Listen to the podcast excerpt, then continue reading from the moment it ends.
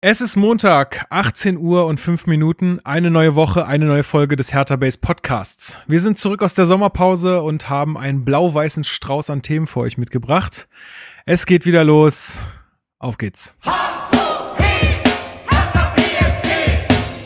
Hertha-Fans, das ist der Hertha Base Podcast mit Lukas Kloss und Marc Schwitzky.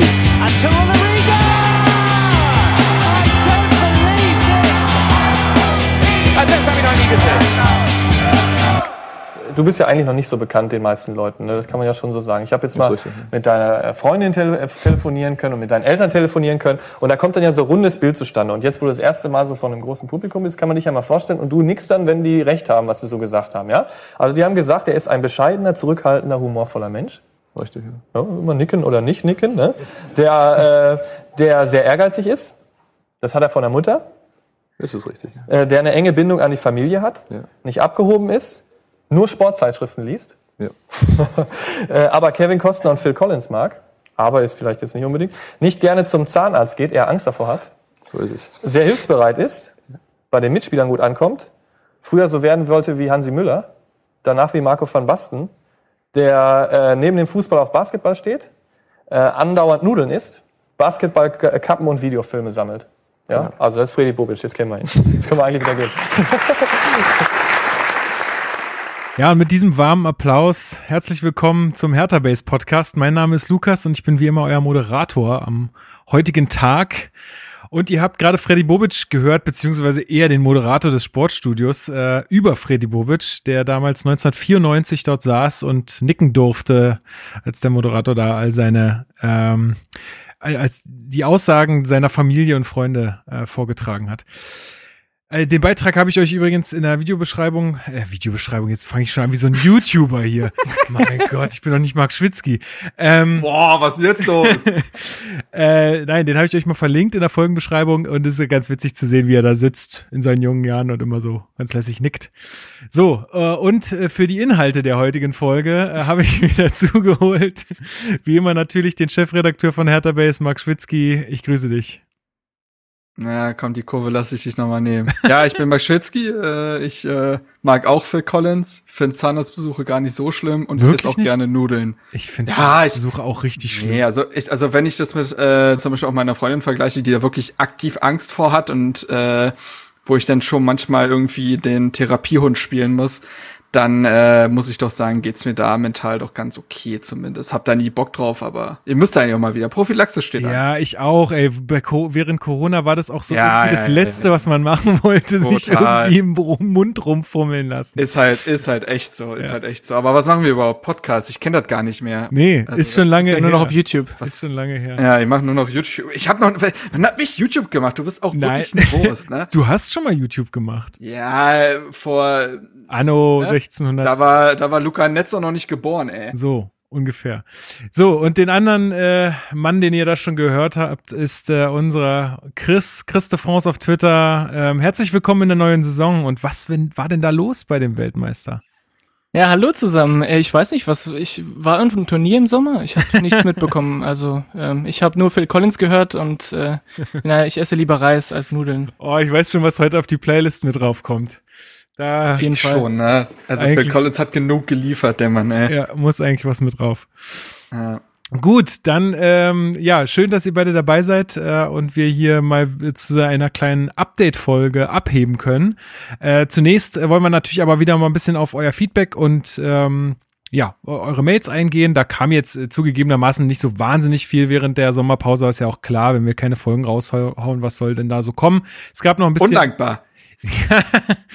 es, gab, es gab so ein bisschen Feedback noch zum Saisonrückblick. Ähm, genau, Dichter 1892 hat uns dafür sehr gelobt äh, über Twitter und ähm, ja, ähm, vielleicht ähm, machen wir den Saisonrückblick aber auch äh, im nächsten Jahr ein bisschen anders, weil die Folge ist ja schon sehr, sehr lang geworden und unsere Spotify-Daten sagen uns da auch, dass die ungefähr nur so zum Dreiviertel äh, durchschnittlich gehört wurde. Also vielleicht müssen wir da auch noch mal ein bisschen was am Format ändern. Wenn ihr da noch äh, Ideen habt, kommt gerne auf uns zu. Aber Dichter 1892 war auf jeden Fall jemand, der es bis zum Ende gehört hat äh, und ähm, ja, fand's gut. Ansonsten haben uns noch Mails erreicht von Andreas, der schlägt auch noch einen einen tollen Song vor, den ich mir mal reingezogen habe, den ich noch nicht kannte. Den packe ich aber später auf die Playlist. Also Andreas, vielen Dank für diesen Vorschlag. War genau mein Ding und ähm, kommt äh, später. Und Patrick ähm, hat uns äh, geschrieben, endlich mal geschrieben, denn er ist schon seit Anfang an dabei. Also seit, Ach, äh, ja, seit 2015 schreibt er. Und ähm, tatsächlich hat er auch geschrieben, dass es so ein bisschen, äh, dass er so ein bisschen äh, auf Kriegsfuß mit Hertha stand zu der Zeit, was man ihm ja nicht wirklich verdenken kann. Äh, und dass wir ihm so ein bisschen die Freude an dem Ganzen wiedergebracht haben. Und äh, ja, richtig cool. Vielen, vielen Dank für diese äh, netten Worte. Wann kriegen wir da eigentlich mal ein Präsent von Hertha? Wie viele äh, Fans wir haben diesen Verein wieder gebunden So. haben oder nicht haben gehen lassen? Also die aktuellen Mitgliederzahlen, dass man wieder vor Union steht, da können wir schon noch mal drüber reden. Ja, also, CRM-Abteilung Hertha Base. so, äh, ruf, ruf mich an, Genau. Paul Keuter. Ja, also ähm, wenn ihr da äh, noch mehr Feedback äh, habt für uns, vielleicht auch irgendwie Ideen, was wir in dieser Saison noch mal ein bisschen anders machen können ähm, oder ja, einfach nur irgendwie eure Fragen oder Gedanken loswerden wollt, dann gerne per Mail an mail, mail at herthabase.de, äh, auf Instagram, auf Twitter, könnt ihr uns überall erreichen. Ihr könnt uns auch iTunes-Rezensionen hinterlassen. Das hilft uns so ein bisschen in diesen Portalen da noch besser gefunden zu werden. Also schon mal im Voraus vielen, vielen Dank dafür. So, habt ihr noch irgendwelche Hausmitteilungen, irgendwas, was jetzt noch nicht so den wahnsinnigen Hertha-Bezug, sondern eher den Hertha-Base-Bezug hat? Ja, ähm, und zwar ist passenderweise von Chris äh, gestern der letzte Teil unserer Kaderanalyse rausgekommen in Artikelform. Da hat es zu jeder Position, wie wir es jetzt seit zwei oder drei Jahren machen. Ich weiß es gar nicht mehr genau. Ich glaube seit drei. Aber ich glaube in, äh, vor drei Jahren noch nicht so ausführlich. Ähm, sagen wir mal in der Form seit zwei Jahren ähm, bringen wir halt eine Kaderanalyse raus zu jeder einzelnen Position, wenn man so will. Ähm, und dazu werden wir nächste Woche tatsächlich auch noch mal ein äh, Podcast zu machen, aber so haben wir es auch in schriftlicher Form erledigt und detailliert gemacht und da ist wie gesagt der letzte Teil zu den Mittelstürmern jetzt rausgekommen und wer denn Lust hat, kann ja mal auf härtebase.de sich diese Artikel zu Gemüte führen. Gibt's auch einen kleinen Artikel zu Kevin Prince Boateng und seiner Rückkehr. Also wir haben äh, jetzt auch seit der Sommerpause jetzt auch wieder die Artikel ähm, Quantität hochgefahren und da könnt ihr gerne mal vorbeischauen. Ansonsten glaube ich, ähm, gibt es nicht so viel, nein. Super. Dann können wir ja zu den Hertha-News kommen. Auf geht's.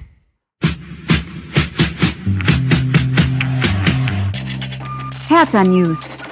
So, und da gibt's natürlich eine große Sache, Chris, Projekt Goldelse. Die äh, Ergebnisse sozusagen dieser Evaluation, internen Evaluation wurden vorgestellt. Hast du die äh, PK dir angeschaut dazu? Habe ich. Ich musste sie mir tatsächlich zweimal anschauen. Das erste Mal war, habe ich so irgendwie nebenbei am Laufen gehabt und habe Mhm. einfach gar nichts davon mitgenommen. Ging mir, ging mir auch Und- so tatsächlich, ja. Deswegen habe ich es jetzt für die Podcast-Folge nochmal äh, ein bisschen detaillierter mir angeschaut. Und tatsächlich ist es ja auch kein Wunder, dass der erste Durchgang nicht so ergiebig war, weil viel davon, was gesprochen wurde und gesagt wurde, sehr abstrakt ist. Also es gibt wenig Konkretes, was tatsächlich ähm, angesprochen worden ist. Also es geht vor allem, ja, es gibt vor allem Konzepte und Richtungen, äh, die dargestellt worden sind und äh, eine, eine, ja, eine gewisse ja, ein Status quo vorgestellt, aber ähm, sehr konkret, vor allem jetzt im sportlichen Bereich, wurde es noch nicht. Aber es gab durchaus interessante Sachen, die gesagt wurden, vor allem von Bobic, fand ich. Ja, also die haben ja so gesagt, es sollten irgendwie 40 Einzelinitiativen in sechs Handlungsfeldern sein. Ich konnte jetzt tatsächlich auch gar nicht so, also sie haben das zwar so prägnant gesagt, konnten aber äh, nicht so richtig darlegen, was sind jetzt Ja. denn genau die sechs Handlungsfelder. Also ich habe das so ein bisschen versucht, mal so runterzubrechen, aber bin da irgendwie auch nicht so richtig schlau draus geworden. Also was ich auf jeden Fall mitgenommen habe an großen Oberpunkten ist natürlich das Sportliche, ne? also äh, Spielphilosophie und so weiter. Äh, dann wirtschaftliches Wachstum und so ein bisschen ja, Organisation, also Hertha BSC als Organisation, aber das sind halt auch nur drei Punkte und wahrscheinlich gliedern sich diese Handlungsfelder dann nochmal anders auf. Äh, wie gesagt, wurde nicht so konkret dargelegt und auch mir ging's so, ähm, dass ich auch erstmal beim ersten Durchhören so dachte, naja, okay, also das klingt alles erstmal gut, aber so richtig okay, was richtig Konkretes habe ich da nicht mitgenommen. Allerdings muss ich sagen, dass es beim zweiten Mal dann schon anders war, Marc. Wie ging es dir? Ja, ich habe auch die, ich sag mal, in Anführungsstrichen Kritik halt gelesen und mitbekommen von Leuten, die gesagt haben, ja, jetzt haben sie viel gesagt, aber irgendwie auch nichts. Ich finde, das liegt aber ein Stück weit in der Natur der Sache. Das liegt zum einen daran, dass es erste Ergebnisse sind und erste Handlungsmaßnahmen, nachdem jetzt äh, knapp sechs Monate eben evaluiert wurde. Also das ist ja die Strategie von CEO Carsten Schmidt, der erst seit Dezember da ist. Und dementsprechend war es klar, dass ähm, diese erste Zeit eben erstmal genutzt werden muss, um überhaupt auszumachen, was sind denn Prozesse und Bereiche, in denen sich Hertha BSC verbessern muss. Und dazu ist man jetzt halt erst gekommen, diese Sachen für sich selbst zu formulieren. Das heißt, man kann auch noch nicht sagen, es läuft übrigens so und so schon, sondern es fängt jetzt erst an. Und das andere ist eben, dass das auch ein Projekt ist, was man irgendwie seinen Mitgliedern und der Öffentlichkeit ja präsentieren will, weil man quasi eine Willenserklärung dahingehend abge abgeben will, zu sagen, wir wissen, dass in den letzten Jahren und speziell in den letzten beiden vieles nicht funktioniert hat. Es ist entweder dramatisch gescheitert oder allerhöchstens stagniert. Und wir wissen, dass wir uns verbessern müssen. So, und diese Willenserklärung hat man damit erstmal öffentlich abgegeben. Mhm. Es ist ja aber ja klar, Total. Ähm, und es ist ja aber klar, dass Hertha auch, ich sag jetzt mal, als Unternehmen nicht öffentlich aufschlüsselt, wie denn jetzt äh, die einzelnen Sachen angegangen werden sollen, weil also so so habe ich noch keine Firma agieren sehen, dass man jetzt sagt, nee, also hier ist jetzt unsere Website Goldelse und da könnt ihr absolut alles nachlesen, wie genau wir es machen wollen. So funktioniert's ja nicht. Und Beispiel bei der Beispiel hat ja auch äh, Bobic geliefert bezüglich dieser Spielphilosophie, dass er gesagt hat, wir wollen das, aber wir wissen genau, dass dieser Prozess lange dauern wird, dass das viele Leute einbeziehen wird, dass das lange dauern wird und dass man da erst nach einer gewissen Zeit vielleicht äh, ein Status-Update geben kann. Es ist aber kein Thema, was man Woche für Woche jetzt als Journalist abfragen könnte. Und ich glaube, so wird es auch mit den anderen Bereichen sein. Konkrete Ergebnisse kann man erst in den nächsten Monaten und Jahren erwarten. Und dementsprechend ist es auch schwierig, jetzt schon in irgendeiner Weise eine Bewertung vorzunehmen. Auch wenn ich verstehen kann, dass sich manche Menschen vielleicht etwas Konkreteres in gewissen Bereichen gewünscht haben. Ja, also Andererseits Darf, äh, darf ich ganz kurz noch was dazu sagen? Äh, äh, also, weil du ja auch schon die kritischen Beiträge dazu angesprochen hast. Viele haben dann ja auch gesagt, das wäre irgendwie nur leeres Marketinggerede und so. Das kann man so sehen, glaube ich. Also es ist sicherlich nicht ganz von der Hand zu weisen, dass da viel äh, Marketing-Sprech drin war. Andererseits muss man auch sagen, es ist natürlich auch wichtig, dass sie das jetzt gesagt haben, weil daran kann man sie jetzt auch messen. Also ich glaube, das ist so ein bisschen ähm, das, äh, worum es auch ging in diesem Termin, dass sie jetzt einmal sagen, okay, das wollen wir, das, das, das, das wird passieren und daran lassen wir uns jetzt auch messen. So, Chris. Und ja. Und äh, genau, und äh, darauf aufbauend, er, es gab ja auch konkrete Sachen, die gesagt worden sind, wie zum Beispiel das mit der Spielphilosophie, die du angesprochen hast, Marc. Der hat ja schon einige konkrete Sachen gesagt. Er hat gesagt, mhm. wer dafür verantwortlich sein wird. Ähm, er hat gesagt, wie lange das in etwa bei Eintracht Frankfurt gedauert hatte. Also äh, er hat zwei Jahre angesprochen. Und zwei Jahre ist sehr konkret. Das heißt, wir könnten theoretisch in zwei Jahren nochmal die Frage stellen, wie ist es mit der mhm. Spielphilosophie? Erkennt man das äh, jetzt in der Mannschaft? Erkennt man das vielleicht auch in, den, in der Jugendakademie? Hat sich da was aufgebaut etc.? Und das ist für mich deutlich interessanter als, äh, ja, wir wollen eine Spielphilosophie, sondern auch zu sagen, wir wollen die, wir wissen, wer sich drum kümmert, wie es gemacht wird und in wie vielen Jahren man so ungefähr ähm, ein Ergebnis liefern kann. Mhm. Und das ist für mich dann nicht nur leere Worte, sondern schon ein klarer Plan und das klingt für mich dann wiederum eigentlich sehr gut. Ähm, wie das jetzt gemacht wird, ähm, ja, das ist jetzt relativ unklar für uns. Der Herr Bobic hat ja auch gesagt, das kann man jetzt so leicht nicht sagen und man wird auf jeden Fall nichts kopieren von irgendeinem anderen Verein. Es kann nicht übertragen werden von der Eintracht zum Beispiel. Ähm, aber ich finde es schon sehr ermutigend zu hören, dass ähm, das nicht nur ein in Theorie ein Plan ist, sondern auch ein praktischer Plan ist und dass man auch weiß, wer, wer dafür verantwortlich sein wird. Mhm, aber da muss ich jetzt mal kritisch nachfragen. Vielleicht kann mir Marc da ein bisschen mehr Aufschluss mhm. geben. Äh, es war von so einer Berliner Spielphilosophie immer die Rede und dass man Spieler holen wollen würde, die sich zu 100 mhm. Prozent mit dem Verein, äh, Verein und den Werten identifizieren. Jetzt ist aber die Frage, was also was heißt denn jetzt konkret Spielphilosophie? Äh, also heißt das jetzt äh, irgendwie ein bestimmtes System spielen oder heißt es nur, mhm. äh, so wie Bayern, äh, sogar die E-Jugend auseinanderzimmern, äh, wenn es möglich ist? Aber ist das dann nicht schon wieder eher eine Mentalität? Also was genau be bedeutet jetzt denn Spielphilosophie? Ich glaube, also eine Spielphilosophie ist etwas durchaus Übergeordnetes. Also ähm, damit ist gemeint, wie man Fußball denkt. wie man Fußball spielen will. Und wie man Fußball spielen will, ist erstmal ein Ziel und das kannst du durch ganz viele Dinge erreichen. Das ist einerseits ein System, es ist aber auch teilweise systemunabhängig. Du Ja, kannst also sagen. verschiedene Trainer ja auch häufig äh, andere Systeme mitbringen. So. Genau, aber, aber das versuchen Trainer ja auch immer wieder zu sagen, ein System ist erstmal grundsätzlich keine Spielphilosophie. Du passt dich vielleicht dem Gegner an in irgendeiner Weise, du äh, passt dich deinem eigenen Kader an, aber ich kann ein 3-5-2 offensiv wie defensiv interpretieren. So. Also ein Spielsystem ist erstmal per se nicht dafür da, unbedingt eine Spielidee auszudrücken. Aber ist nicht, Ähm, ist, nicht, ist ja. dann nicht eine, eine, also, weil dann würde doch jeder diese Frage beantworten mit, naja, okay, dann ich will natürlich offensiv spielen, ich will erfolgreich spielen, ich will viele Tore schießen. Niemand würde sagen, boah, wir stellen uns nur hinten rein. Also das ist natürlich auch ein legitimes Mittel, aber es machen ja häufig nur Mannschaften, die einfach äh, teilweise auch nicht die Spieler haben, irgendwie anders, anders Ja. Fußball zu spielen. Auf der anderen Seite muss man sagen, dass wenn du in die Weltspitze guckst, es ja verschiedene Ansätze gibt. Ich sage nicht, dass Hertha dann mit der Spielphilosophie dort ankommen wird, aber es gibt ja einfach verschiedene, äh, äh, verschiedene, verschiedene Philosophien. Barca angesprochen, du hast dieses Tiki-Taka-Kurzpassspiel gehabt. Ne? So.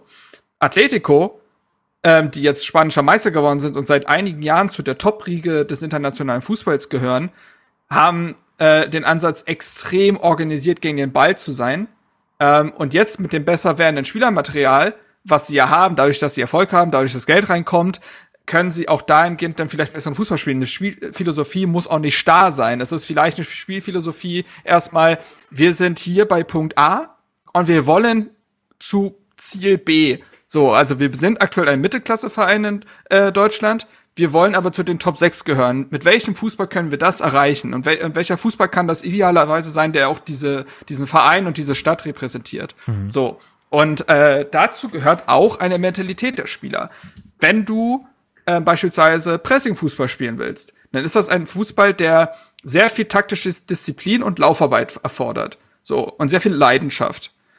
Und dafür brauchst du wieder die richtigen Spieler, die diese Mentalität mitbringen. Also ist jetzt vielleicht sehr gemein, aber wenn ich diese, dieses Ziel habe, würde ich wahrscheinlich keinen Dodi Luke Bacchio holen. Ja, das wollte ich Der, der, ja, naja, der halt für beispielsweise einen Konterfußball durchaus zu haben wäre mit seiner Schnelligkeit und seinen raumgreifenden Schritten. Ja. So, also dementsprechend zählt auch die Mentalität dazu. Und das sind, glaube ich, alles Punkte plus, was äh, ja auch relativ konkret gesagt wurde, dass man diesen Fokus auf Berlin noch weiter oder noch äh, stärker ähm, irgendwie ausleben will, ähm, indem man sagt, dass man nicht nur irgendwie, also man möchte zum einen so ein Stück weit fast schon wie Mainz oder Freiburg sein, dass man auch seine Trainer selber ausbildet. Ja, das hat man auch mit Dardai, Zecke und Czovic schon gemacht, aber ich glaube, das waren jetzt vielleicht auch eher so zwei Zufallstreffer. Das soll noch ähm, gezielter passieren.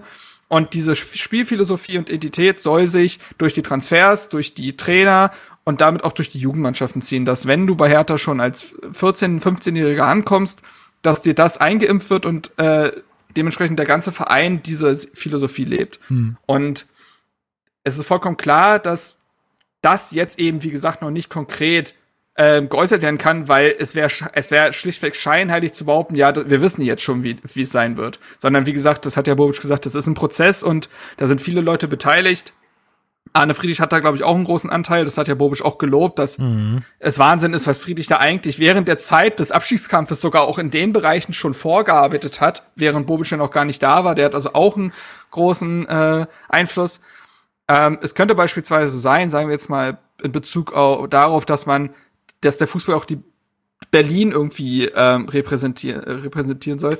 Da habe ich vor, sofort gehabt äh, vor Augen die Käfige, ne? Fußballkäfige in Wedding und so weiter, gewachsen auf Beton, Boateng, Dejaga, Ebert.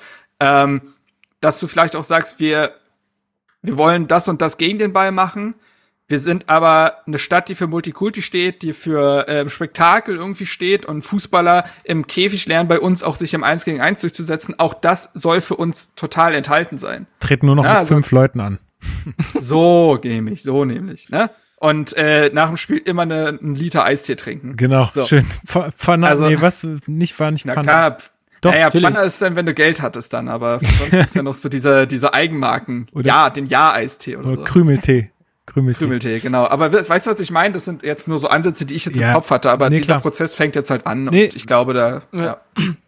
Ja, was, was mir auch geholfen hat, das so ein bisschen fassbarer zu haben, ist, ähm, es gibt einen guten Artikel vom RBB tatsächlich, wo die äh, beschreiben, was für Rollen die neuen Mitarbeiter bei Hertha einnehmen werden.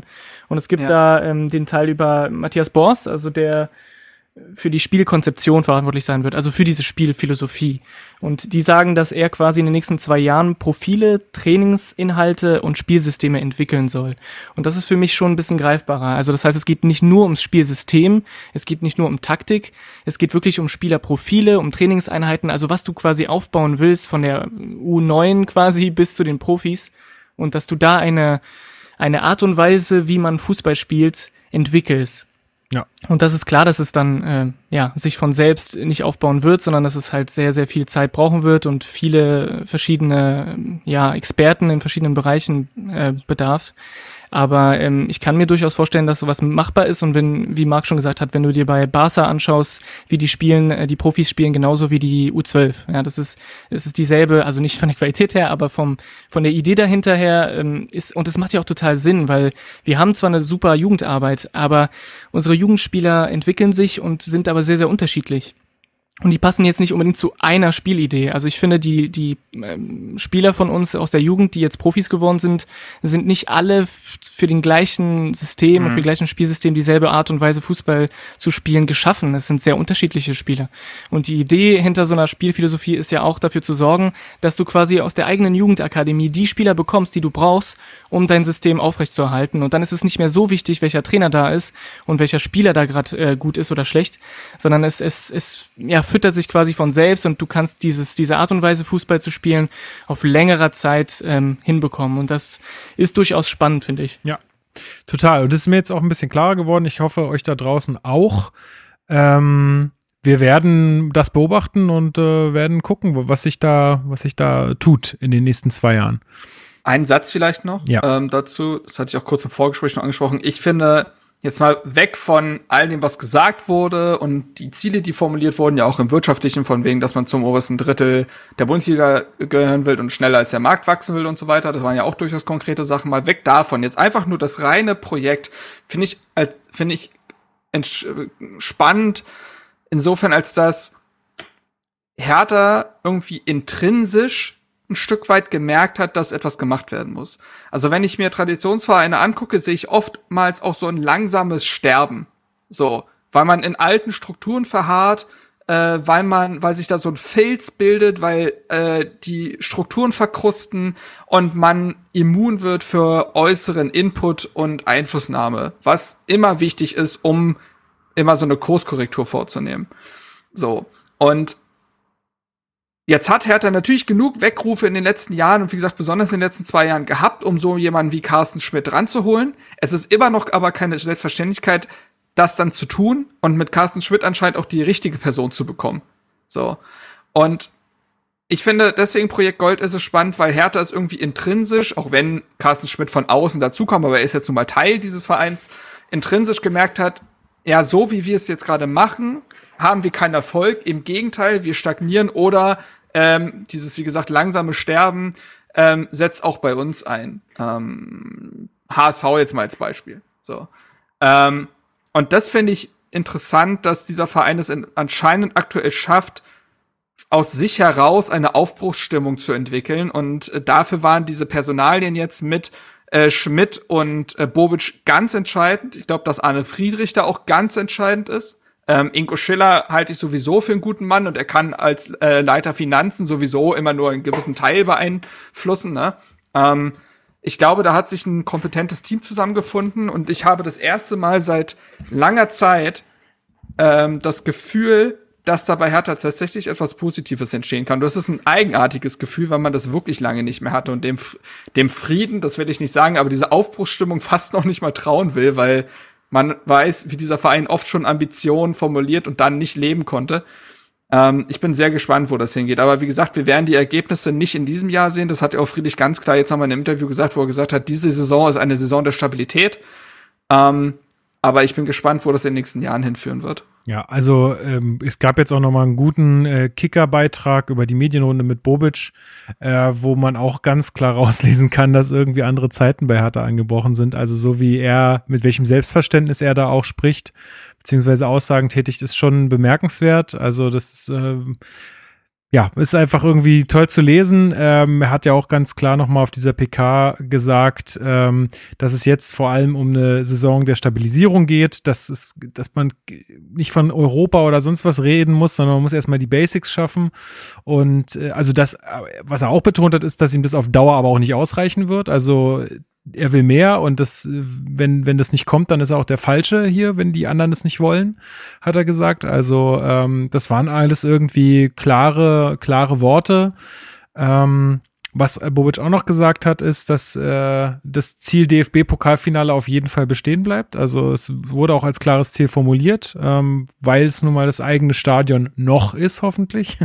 Also äh, nicht mehr lange. Ähm, aber dass sich diese Mentalität auch entwickeln muss, also ich glaube, das war auch nochmal so sein Punkt, gerade in, äh, in der Sache, dass äh, diese Mentalität entstehen muss. Das ist jetzt hier jedes Mal ein Endspiel und wir wollen das auf jeden Fall gewinnen. Und ähm, das, ähm, klar kann man jetzt sagen, ja, muss ja schon immer so gewesen sein, aber ob das wirklich so war, keine Ahnung. Ja, also fand ich auch nochmal gut. Er hat dann auch nochmal davon gesprochen, dass ähm, die Jugend gestärkt werden soll. Also das fand ich auch bemerkenswert, weil ähm, er auch ganz klar gesagt hat, die zweite Mannschaft bleibt. Also die wird auf keinen Fall abgemeldet. Die brauchen sie. Ähm, fand ich auf jeden Fall sehr gut. Es soll anscheinend, das war jetzt nicht, wurde jetzt nicht so ähm, explizit gesagt, aber an, ja, an anderer Stelle berichtet, dass eine Trainerakademie äh, entstehen soll. Kommen wir auch später nochmal drauf, wenn es um die Personalien geht, die jetzt äh, zu Hertha gekommen sind. Ähm, ja, und was ich auch noch äh, ganz am Anfang toll fand, war, dass auch Carsten Schmidt und auch sowohl auch äh, Freddy Bobic auch nochmal gesagt haben, wir haben jetzt hier keine Schuldigen von damals gesucht, sondern wir haben uns einfach angeguckt, wie ist der Stand der Dinge und haben den Leuten auch gesagt, es war jetzt nicht alles scheiße, was ihr gemacht habt die letzten Jahre, sondern wir wollen jetzt einfach äh, das, was jetzt irgendwie vielleicht hier noch negativ ist, das wollen wir streichen und alles, was positiv ist, wollen wir stärken.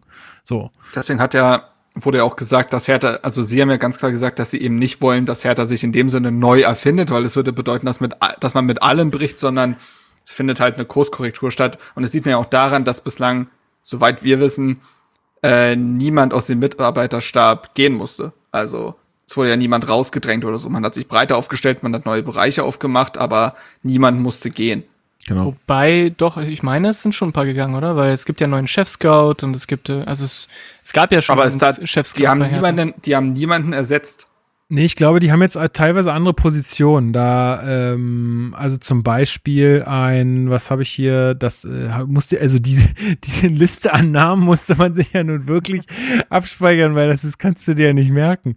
Ähm, und zwar äh, zum Beispiel äh, Pablo Tiam, der wird mhm. mit Benjamin Weber das jetzt zusammen machen. Benjamin Weber war vorher Leiter der äh, Akademie und jetzt ist es sozusagen eine Doppelspitze. Also ich habe halt irgendwie das, ähm, das äh, habe ich irgendwie so ein bisschen das Gefühl, dass die da ähm, einfach nochmal so eine Ebene draufgesetzt haben, um ja, noch ja. mehr Professionalität beziehungsweise noch mehr ähm, Impulse von außen mitzubringen. Also zum Beispiel ähm, auch der Frank Vogel, der war ist ja auch schon irgendwie länger im Verein, der wird jetzt Trainer, Mentor, also das ist das, was ich gerade sagte, der wird jetzt, äh, also Trainer, Mentor und Entwickler heißt das, also anscheinend wird der wahrscheinlich diese Trainerakademie leiten oder wird da auf jeden Fall Verantwortlichkeiten übernehmen. Also da, da dreht sich jetzt einiges und ich, ja, also ich glaube auch, dass sie jetzt da niemanden so richtig ra hart rausgekantet haben. Aber weiß ich auch nicht. Nee, genau. ist auch nicht passiert. Also ähm, hat man ja auch im Scouting gesehen. Da gibt es ja zum Beispiel Dominik Wohlert. Der wurde jetzt zum Beispiel auch mit Babacar Vanet äh, ergänzt der jetzt auch, der jetzt die Rolle des Chef-Scouts hat, ist aber jetzt nicht äh, äh, übermittelt, ob deswegen Dominik Wohlert jetzt kein Chef-Scout mehr ist, aber auch zum Beispiel die Scouting-Abteilung ist ja etwas, worüber wir ja auch schon mal in ihrem Podcast länger geredet mhm. haben, dass mhm. man da durchaus unzufrieden sein kann. Und ich sag mal so, man kann wahrscheinlich kaum genug Scouts haben. man, man will ja eigentlich, äh, jetzt kommt auch das äh, hier das Wissen aus dem Football Manager mal, mal durch. äh, man will ja eigentlich, äh, will man ja die, einfach die ganze Welt mit seinem Scouting-Netzwerk äh, quasi einmal ein Netz spannen, damit einem kein Talent mehr äh, durch die Finger rennt. Und so ist es ja dann auch äh, vielleicht mit Vanet jemand, der dann halt äh, zusätzliches Auge auf Spieler hat, zusätzliche Verbindungen hat. Und ich glaube, wie gesagt, dass bislang niemand rausgekantet wurde. Ja. Wobei beim, gerade beim Scouting ja auch äh, der besondere Augenmerk auf Berlin gelten soll. Ne? Das hat auch der Bobic gesagt, mhm. dass man äh, die Scouts in äh, die Scouts, die Talente in Berlin besser beziehungsweise früher entdecken möchte und dass man da quasi drauf setzen möchte. Also ich kann mir durchaus vorstellen, dass wir auch, ich weiß nicht, ähm, mehr mehr Fokus auf Berlin haben werden und weniger auf die ganze Welt äh, mit mit dem neuen ja, Scouting-System.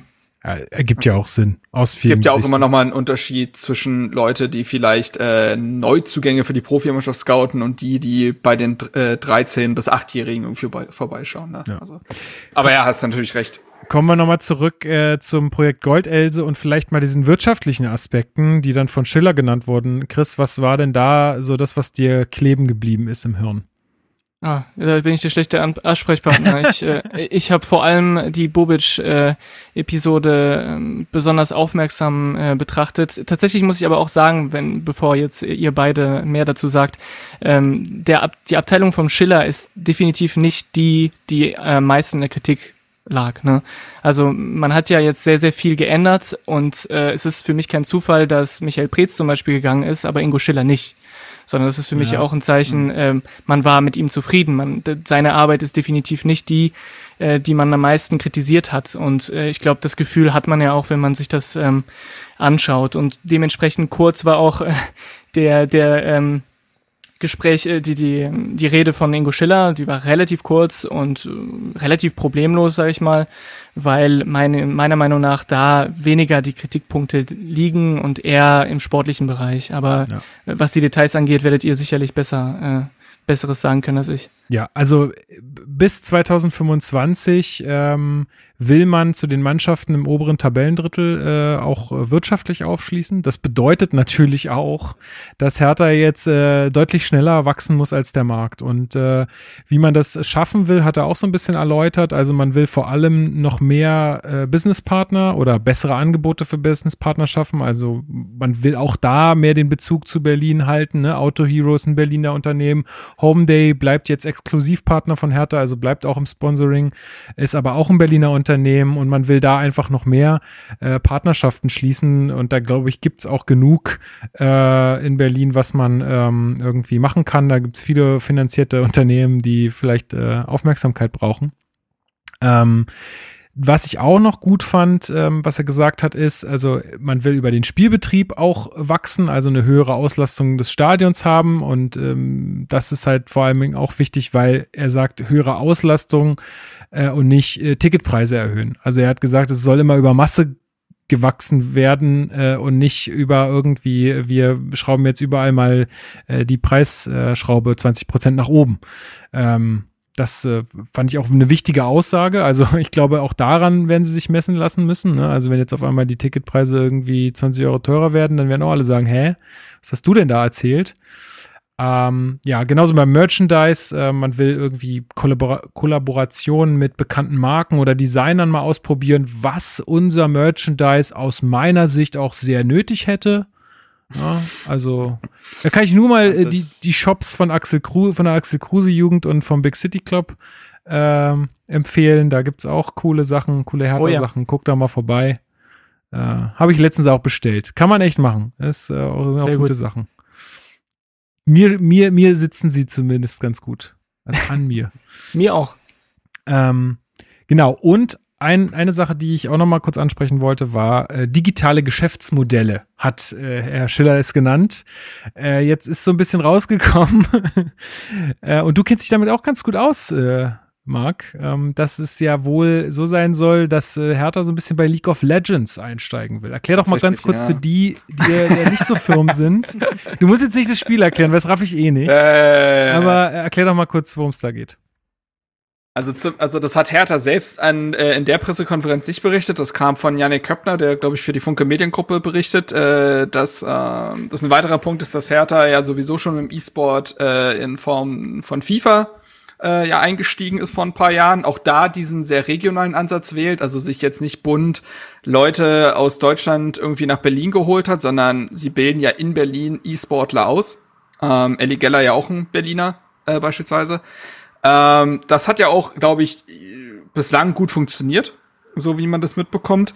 Und jetzt möchte man halt anscheinend, so bericht, wird zumindest berichtet, bei League of Legends einsteigen.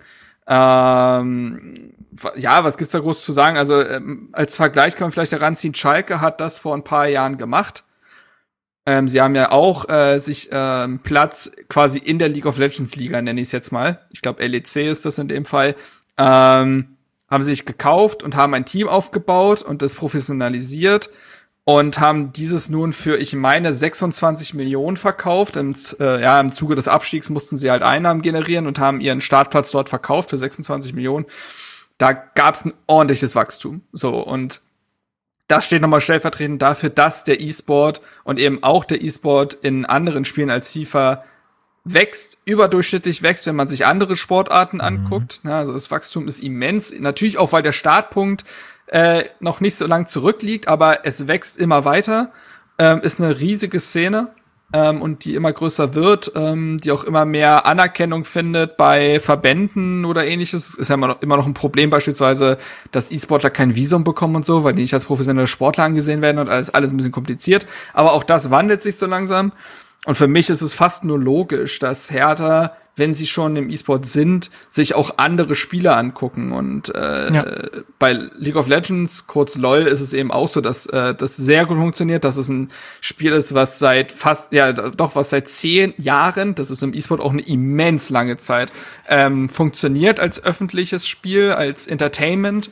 Äh, die machen die größten Hallen der Welt voll und damit meine ich die größten Hallen in LA und Tokio und Hongkong ja, und so weiter. Ich, sind irgendwie ein Finale 80.000 ZuschauerInnen da im, im Stadion. Mhm. Also es ist jetzt in die, so. du kriegst halt auch damit das Stadion voll letztendlich, ne? Äh. Die, die, die, die, die kriegen Millionen Preisgelder, wenn sie da gewinnen. Ähm, den gucken zehntausende Menschen in den Streams zu. Und dementsprechend, ja, ähm, ja, das, ist mehr, das ist mehr als ein äh, Vorrundenspiel der Europa League gegen, äh, was war es, Östersund? Nee. Östersund, ja. ja. doch, da Östersund, waren nur 9000 ja, da. Na, also, meine, ja, aber ja. Ja. Das ist, das ist nee, ja auch, ich meine, League of Legends ist ja, ist ja ein absolutes riesiges äh, Geschäft und ähm, wahrscheinlich, ich weiß nicht jetzt im Ranking, was das äh, Spiel ist, was im E-Sports am meisten Geld äh, generiert, aber das ist auf jeden Fall ganz oben mit dabei. Und ich, vielleicht mhm. ist es auch ganz ähm, wichtig zu sagen, E-Sports ist ein bisschen verwirrend, wenn man jetzt aus dem Fußball kommt, dann denkt man halt, es ist elektronischer Sport und dann sind es halt Sportspiele, aber äh, FIFA ist tatsächlich nicht äh, der Hauptaugenmerk im E-Sports, sondern eher Spiele wie äh, League of Legends. Und ähm, das ist, also ich bin da auch bei Marc, ich glaube, das ist wirklich, ähm, es wäre fahrlässig von, äh, von Hertha, das ähm, einfach zu ignorieren, weil das, äh, dass das Geld generiert und dass es halt im Wachstum ist, ist äh, muss man halt im, im, im auf dem Radar haben und äh, vor allem League of Legends ist einfach ähm, nicht zu vernachlässigen in der in der Hinsicht, ja. Ja, also natürlich gibt es ja, natürlich ja. gibt's ja jetzt die Stimmen, die dann sagen, ja, was interessiert mich League of Legends? Hertha soll Fußball spielen, die sollen äh, Spiele gewinnen auf dem Platz und Tore schießen im Stadion. Was soll, was interessiert mich dieser ganze ja. digitale Kram? Total verständlich, glaube ich, aber da geht's auch, glaube ich, weniger um eigenes Interesse, weil jetzt mal ganz ehrlich, ich war noch nicht bei einem Tischtennisspiel von Hertha. Ja, ja und, und, und es, äh, es ist ja halt auch so, dass ja ähm, Schiller sagte, wir müssen schneller als der Markt wachsen. Und wenn man sich dann solche Chancen entgehen lässt, obwohl ja schon gewisse Strukturen da sind, dann wäre das, wie du sagst, Chris, ne, es wäre einfach fahrlässig. Und was sie auch gesagt haben, ist, alles, was drumherum passiert, äh, um die Profimannschaft Fußball von Hertha BSC soll darauf einzahlen, dass am Ende mehr Spiele gewonnen werden. Und das ist natürlich ja auch so, wenn du bei LOL wahnsinnig erfolgreich sein äh, wirst oder was auch immer, wird das dir Einnahmen generieren, das wird deine Marke stärken, das wird auch am Ende irgendwie aufs Sportliche einzahlen. Und am Ende muss man ja auch nicht hingucken, wenn man nicht will. Also Nee, und vor allem. Dasselbe mit, mit FIFA hat ja auch nicht den Fokus geraubt, würde ich jetzt mal ganz nee. äh, kühn behaupten. Nee, ganz und gar nicht. Und es ist, ähm, es macht ja auch aufmerksam auf Hertha in anderen Bereichen. Jetzt äh, E-Sportler haben vielleicht mit Fußball kaum was am Hut und dann äh, ist, ist Hertha dann vielleicht ein Begriff äh, für Menschen, die sonst niemals in Berührung damit kommen würden. Und andererseits, ich meine, äh, du, du sagst es, Lukas, ne, es soll ja etwas generieren. Das soll ja Geld machen, im Grunde genommen. Ne? Ja. Und äh, keiner, keiner ist schockiert, wenn wir jetzt Auto Hero auf der Brust haben, was mit Hertha genauso viel zu tun hat wie League of Legends. Ähm, aber trotzdem äh, ist es halt klar, ja, es ist Sponsor und Sponsoring bringt Geld und deswegen haben wir Auto Hero auf der Brust.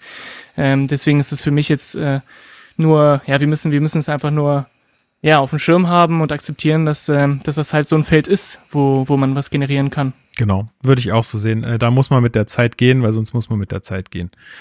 Ähm, das ist ein cooles Spiel. ja, ich habe es ein paar Mal ausprobiert. Wie, wie, wie ist denn, also an euch da draußen, habt ihr Bock, dass, dass Marc und ich mal ein Erklärbär-Video machen? Weil ich habe dieses Spiel Das bis ist so heute nicht verstanden. Ich weiß Das nicht, so was daran lustig. der Reiz ist. Und Wir können aber, eine Hertha-Base-Mannschaft machen. Ich mach mit. Echt, okay. Ne? Ja, siehst du, Nick, hier, Nick äh, spielt auch. Echt? Äh, also, Ah. Niklas ist auch am Start. Ich spiele das ja wirklich könnt- schon auch länger, als ich zugeben will. Ihr könnt aber, mich ja carryen ja, einfach. Dann, äh, ihr, Das ist, keine das ist Sorge, ja ein. Wort, Ich, ich ein kann es auch nicht ist so gut. Drin. Ja. Naja, also da, da vielleicht kommt da noch mal was. Sollte das wirklich passieren, gibt's eine Special Wir erklären euch League of Legends Folge. Ähm, Das erste YouTube-Video von uns, fände ich gut. ja, fände ich auch lustig. Ähm, gut, dann äh, soll es das vielleicht auch zu den ganzen wirtschaftlichen Dingen äh, gewesen sein. Außer ihr habt jetzt noch einen Punkt, den ich vergessen habe. Ähm, Nö, wirtschaftlich nicht, nur noch dieses Thema der Identität und Genau. der Werte. Genau, das hatte ich jetzt so unter Organisation Hertha BSC verbessern verstanden, äh, aus diesem Ganzen, was Sie erzählt haben. Also Strukturen, Prozesse, Unternehmenskultur, alles, was man da so, was da so wabert. Äh, Sie haben auch nochmal angesprochen, dass äh, das soziale Engagement weiter ausgebaut werden soll, was ja schon echt eine Nummer ist bei uns, glaube ich. Ähm, und ja, du sagst es gerade, Marc, was, was, was passiert mit dem Begriff Marke bei Hertha BSC? Der wird eingetauscht äh, und das heißt ab nun Identität. Ja, das klang natürlich auch wieder, also es klang in dem Moment irgendwie lächerlich. Ich kann es aber in, wenn man dann noch mal drüber nachdenkt, kann man es ja verstehen. Also Marke ist irgendwie irgendwie etwas, was du im Fußballkosmos nicht gerne hörst, weil das dieser Fußballromantik irgendwie sehr viel nimmt. Identität klingt da schon besser und passender. Ähm, gut, sei es drum, ist jetzt, ist jetzt so, äh, heißt jetzt ab jetzt Identität. Und es geht eben darum, dass man diese Identität, die jetzt Hertha in den letzten Jahren noch sehr viel mehr gelebt hat, aber die schon immer ja irgendwie da war, ähm, nämlich auf der einen Seite das soziale Engagement, auf der anderen Seite die äh, zu lebenden Werte wie Toleranz, Vielfalt, Stolz, ne, also all, all das ähm, soll halt noch weiter gelebt werden und äh, man will noch mehr der Verein dieser gesamten Stadt werden. Auch das wurde noch mal äh, betont, dass man sich noch mehr in dieser, in dieser Stadt verankern will und ähm, genau, dass man dahingehend eben auch seiner sozialen Verantwortung bewusst äh, sich seiner sozialen Verantwortung bewusst ist und ähm, das soll alles noch stärker gelebt werden. Ähm, was man ja eigentlich nur begrüßen kann, weil Hertha in den letzten zwei Jahren vor allem, finde ich, und besonders auch jetzt in der, dieser ganzen Corona-Zeit und so ähm, bewiesen hat, dass sie es können. Ähm, da gibt's genug Beispiele, beispielsweise auch, was dann teilweise auf dem Trikot stand oder wie eben diese Stadt unterstützt wurde und wie auch die Organisation um Hertha herum, die Fanorganisation, auch unterstützt wurden. Ne? Und wie viel sich da auch an Initiativen bildet mit Aktion Hertha-Kneipe, 1892 Liter Wasser und man kann so viel nennen. Ähm, das steht Hertha gut zu Gesicht. Das kann wirklich keiner, egal äh, welchem Verein er sich zugehörig fühlt, kritisieren. Und äh, das kann man ja nur ausbauen wollen.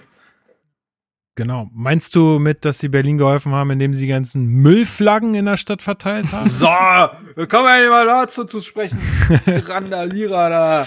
nee, aber Chris, klingt es, aber also ich, also als ich da so ein bisschen zugehört habe, dachte ich so, ah, es klingt aber auch, also mal, ich frage jetzt mal ganz, ganz kritisch nach, ja. Äh, klingt so ein bisschen nach so, wir wollen so ein St. Pauli werden. Weißt du, so, wir wollen so ein cooler Club du? sein. Na, weiß ich nicht, irgendwie, nein, jetzt nicht St. Pauli so jetzt ganz speziell, sondern äh, also man könnte ja vorwerfen, dass man sagt, ja, ihr macht das ja alles nur, um irgendwie eure Identität zu stärken. Ja, ich glaube, es ist so. Sie machen es deswegen, aber es ist ja, macht ja die Sache deswegen nicht schlechter.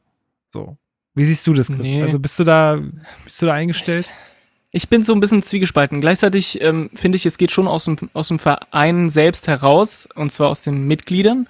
Ich glaube, die Mitglieder von Hertha BSC haben in den letzten Jahren wirklich gezeigt, was ihnen wichtig ist. Und es geht auch viel um Werte, es geht viel um Identität, es geht viel um ne, die Stadt Berlin, ähm, die Menschen, die in Berlin leben.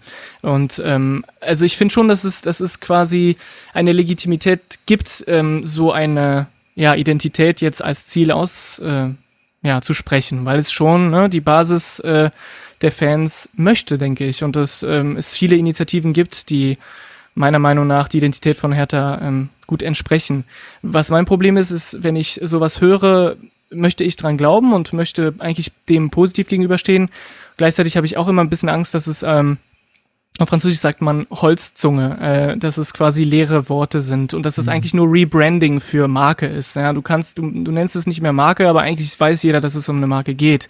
Und das ist so ein bisschen die, ja, dieser, dieser bittere, fade Beigeschmack, den ich habe, ähm, wenn ich, wenn ich daran denke. Ähm, ansonsten, ja, ich denke, ich denke, die Identität des Vereins ähm, ist etwas, was vor allem bei den Fans ist und bei den Mitgliedern ist. Und das passt dann nicht immer hundertprozentig zu den wirtschaftlichen Planungen und zu dem, was der Verein äh, professionell möchte. Ne? Ja, aber obwohl ich echt. Ganz kurz. Ich, darf ähm, ich noch eine, einen Satz ja. sagen? Ähm, dann kannst du gleich. Äh, obwohl ich jetzt da tatsächlich auch, also da habe ich gute Hoffnung, weil ich finde, dass wir da jetzt gerade Leute in den Führungspositionen haben, die sehr authentisch sind. Also alle, jetzt von Keuter über Schmidt, Arne Friedrich, Freddy Bobic, die sind irgendwie alles sehr authentische Persönlichkeiten.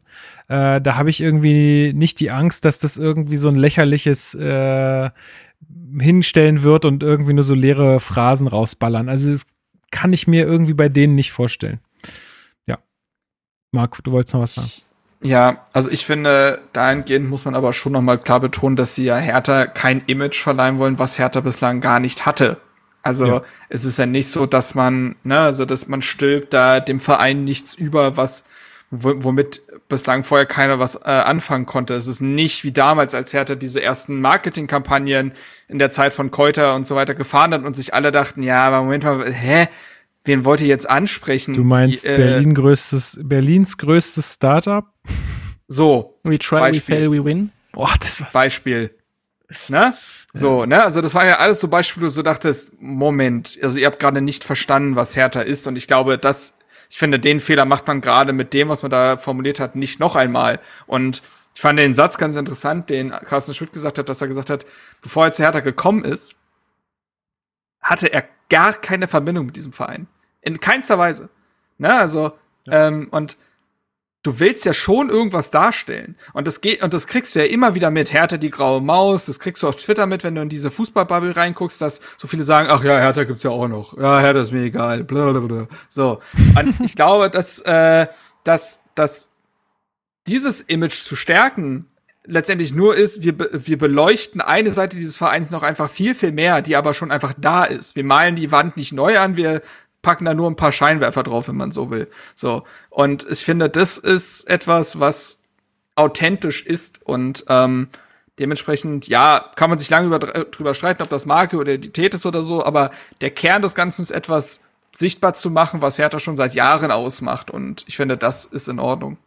Ja, ich glaube, abschließend vielleicht dazu kurz, ähm, ich glaube, das ist allgemein in den, in den Bereichen, die wir gerade besprochen haben, klingt das alles wirklich allgemein sehr gut. Und ich bin, wenn ich das alles höre und mir das alles anschaue, das macht, das ergibt Sinn. Hallo Steven. Und, äh, und es ist alles ne, schlüssig und, und klingt professionell und, und überlegt. Und ähm, ich finde mich auch als, als Fan, als Mitglied, äh, finde ich mich schon wieder in dieser ganzen Planung. Ähm, ich glaube, der einzige Aspekt bei mir, der noch ein bisschen bleibt, ist diese, das hast du ein bisschen angesprochen, Marc, dieses, ähm, man möchte gar nicht so wirklich dran glauben, weil man so dran gewöhnt ist, dass es irgendwie schief geht und dass es irgendwie doch nicht klappt. Und ich glaube, ich werde Zeit brauchen, um diese, diese positive Entwicklung, die wir haben, auch wirklich so mm, zu spüren. Und ähm, ich bin aber guter Dinge, dass es halt mit dem, mit dem Team, äh, das jetzt, äh, ja, jetzt da an der Spitze steht, dass das klappen kann. Ja. Und dieses Team wurde jetzt ja auch zum ersten siebten immens erweitert. Also ich habe mal eine kleine Liste rausgesucht. Bei äh, LinkedIn hab, äh, wurde die gepostet von Hertha. Kann man übrigens mal folgen auf LinkedIn. Äh, da hauen die hm. manchmal so Sachen raus, die so sonst nicht so verbreitet werden. Äh, Finde ich ganz interessant. Ähm, und ich, äh, ich gehe die Liste jetzt mal durch und ihr könnt einfach äh, reinspringen, wenn ihr was zu diesen Persönlichkeiten sagen wollt, weil ich sag mal so, mir sagen jetzt davon sehr, sehr viele einfach nix. Ähm, aber ich will sie trotzdem mal äh, genannt haben, beziehungsweise auch herzlich willko äh, willkommen heißen in der Hertha-Familie. Und zwar ist da zunächst Matthias Borst. Er ist jetzt Leiter, äh, hat, hattest du vorhin schon angesprochen, er ist jetzt Leiter Spielkonzeption und Trainerentwicklung. Dann äh, haben wir Dirk Duffner, über den haben wir auch schon hier geredet. Er wird Direktor Kadermanagement, also Kaderplaner, wie wir immer sagen. Dann ist hier ähm, Enes Hadri. Ich weiß nicht genau, wie man es ausspricht. Ihr kennt meine Aussprache von Nachnamen oder Usernames. Das ist immer ein Grauses. Ähm, der wird äh, Scout. Dann Andreas Kellner, Athletiktrainer und Internat. Das heißt, eher im Jugendbereich wahrscheinlich äh, tätig. Ähm, dann Jerome Polenz, äh, der ist Co-Trainer in der U23 geworden. Ähm, kann man auch mal an der Stelle sagen. Ähm, Ante Czovic wieder zurück in der U23. Ähm, herzlich willkommen. Können wir gleich nochmal drüber reden. Genau. Ja. Machen wir später nochmal. Gabor Ruhr, Leiter Analyse und Sporttechnologie. Äh, Pablo Tiam, äh, auch ein äh, bekannterer Name, sportlicher Leiter Hertha BSC Fußballakademie. Also der kümmert sich sozusagen um die Ausbildung der jungen Talente. Äh, Baba Cavanet, auch schon angesprochen, wird Chef-Scout. Thomas Westphal wird Leiter Mannschaftsorganisation und Sebastian äh, Zelichowski wird technischer Direktor Sport. Es ja. sind jetzt alles sehr viele, sehr viele Positionen, von denen man manchmal gar nicht so genau weiß, was, was, was machen die Leute eigentlich? Was macht eigentlich technischer Direktor Sport? Dazu vielleicht äh, nochmal, vielleicht können wir das verlinken. Es gibt einen, die, diesen Artikel vom RBB, äh, dass diese die Hauptposition ziemlich gut durchgeht. Ich glaube, der Autor ist Johannes Mohren. Und ähm, das kann ich nur empfehlen, da bekommt man einen ganz guten Überblick davon, wer diese Leute überhaupt sind. Mhm. Zumindest diese Hauptpositionen, die du genannt hast. Ähm, wenn mir ist aufgefallen, als ich mir das alles angeschaut habe, dass äh, zwei Sachen. Erstens natürlich die Abhängigkeit oh, beziehungsweise die Bekanntheit mit Freddy Bobic ist riesig in diesen ganzen Namen. Ne? Also sehr viele von diesen genannten Personen haben entweder schon mit Bobic gearbeitet oder sind mit Bobic befreundet.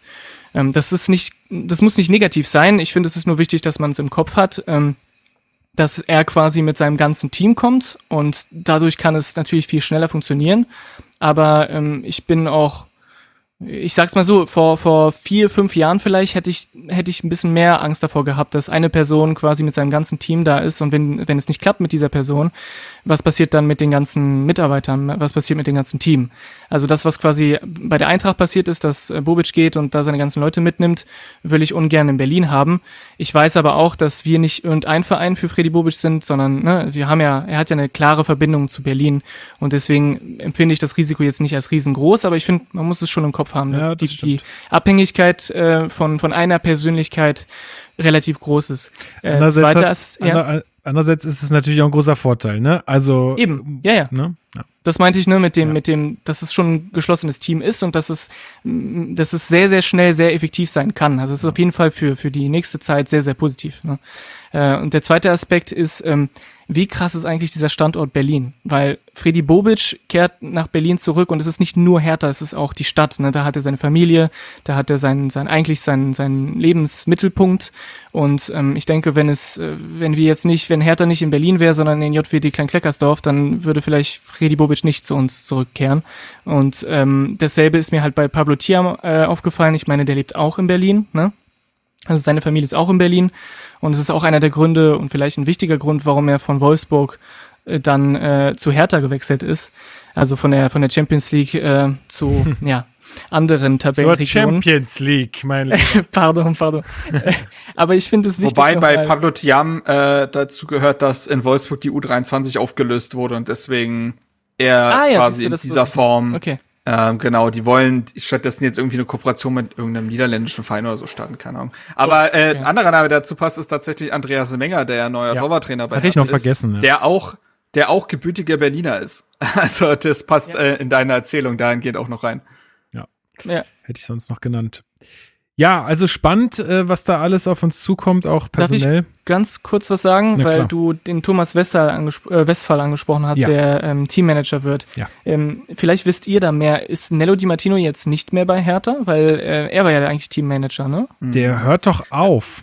Oder, Er hört aber, auf, ja? Aber, Ist es aber schon woher, diese also das, aber äh, das steht nirgends in dieser Form. Also Eben, ich habe, habe mich das auch gefragt. Das ist Hörensagen, aber ich weiß nicht, ob jetzt so ein Thomas Westphal vielleicht noch quasi so ein bisschen so angeleitet wird, ne, dass es dann Ja. so ein smoother Übergang wird und Nello aber quasi aktuell noch dabei ist. Er hat jetzt äh, bei, in der Elf Freunde Interview gegeben zu seiner Zeit bei der Itali italienischen Nationalmannschaft äh, zur WM 2006. Da war er auch Teambetreuer. Und ich habe mal drauf geachtet, unten steht dann im Artikel, Nello Di Martino ist Hertha Teammanager. also ähm, nicht wahr. Ja. Ähm, Na, den hätte man ja auch ganz noch- anders verabschiedet. Ja, also ich, also ich könnte mir vorstellen, ich weiß nicht, wie alt der Mann ist, aber der ist sehr alt schon. Ich glaube, dass 300 Jahre circa. aber das gehört. Urgestein. Ähm, nee, also ich glaube tatsächlich, dass der jetzt noch das macht, was ihm Bock macht. So, ne, dass der sich Ja. jetzt keinen großen Stress mehr macht. Dafür, für den Stress ist jetzt der Westphal da. äh, der äh, führt ihn jetzt irgendwie ein, äh, sagt ihm, was wichtig ist, wer wann wie was braucht und wie man vielleicht auch ein gutes Geburtstagsständchen singt. Ähm, Oh, ja. Und äh, ich glaube, dass er dann, dass das dann irgendwie, auch wenn wieder Fans ins Stadion dürfen und so, dass man ihm, dass man äh, Nello dann da einen schönen Abschied macht. Äh, ja, so könnte ich es mir vorstellen. Aber es ist sicherlich auch ratsam, dass man jetzt nicht jemandem, der das jetzt schon so lange macht und der vielleicht jetzt auch ja nicht mehr unbedingt äh, jede Belastung mitmachen will, ähm, dass man, dass man dem jetzt noch jemanden zur Seite stellt, finde ich völlig in Ordnung. Ich lese gerade, ich habe kurz sein, nach seinem, seinem Alter Ja. gegoogelt und da kommen auch geile Schlagzeilen teilweise. Nello Di Martino, ich bin Herr Taner, kein Deutscher. oder, äh, oder Klinsmann setzt Hertha- äh, Hertha-Legende vor die Kabinentür. Der hat damals irgendwie das, Oh. äh, die, das Vereinszentrum da umstrukturiert und dann hat Ah, er ja. plötzlich kein Büro mehr gehabt oder so. Also, ja, der, hat- der hat echt alles bei Hertha mitgemacht. Ey, verrückt. Oh. Aber ja, ähm, nee, es ist äh, schon krass, was sich da jetzt gerade alles äh, tut. Und äh, Friedrich meinte, dass das bislang, aber was soll er auch groß sagen, aber er wurde auch, glaube ich, dazu befragt, wie das jetzt ist, mit gefühlt neuen, neuen Gesichtern zusammenzuarbeiten. Und er meinte, bislang läuft es tatsächlich recht reibungslos, auch weil er da ja relativ viel Vorarbeit geleistet hat, um quasi die Leute auch dann gut abzuholen, wenn sie dann in Berlin ankommen. Ja. Ähm, da muss man noch mal sagen, der Mann hat, glaube ich, echt Jobs für drei zuletzt gemacht. Das ist Eben. wirklich verrückt. Ja. Ähm, und äh, dass er meint, dass das bislang gut ineinander greift und dass es jetzt kein Miteinander Fremdeln ist oder so, sondern dass es eigentlich relativ schnell jetzt schon äh, zusammenläuft. Ich glaube, man kennt sich auch äh, in, der, in dem Business. Ähm, ja, also und Friedrich wird natürlich auch, der wird auch wissen, dass er das jetzt da nicht ewig macht. Deswegen glaube ich für ihn alles, äh, alles entspannt, würde ich mal sagen.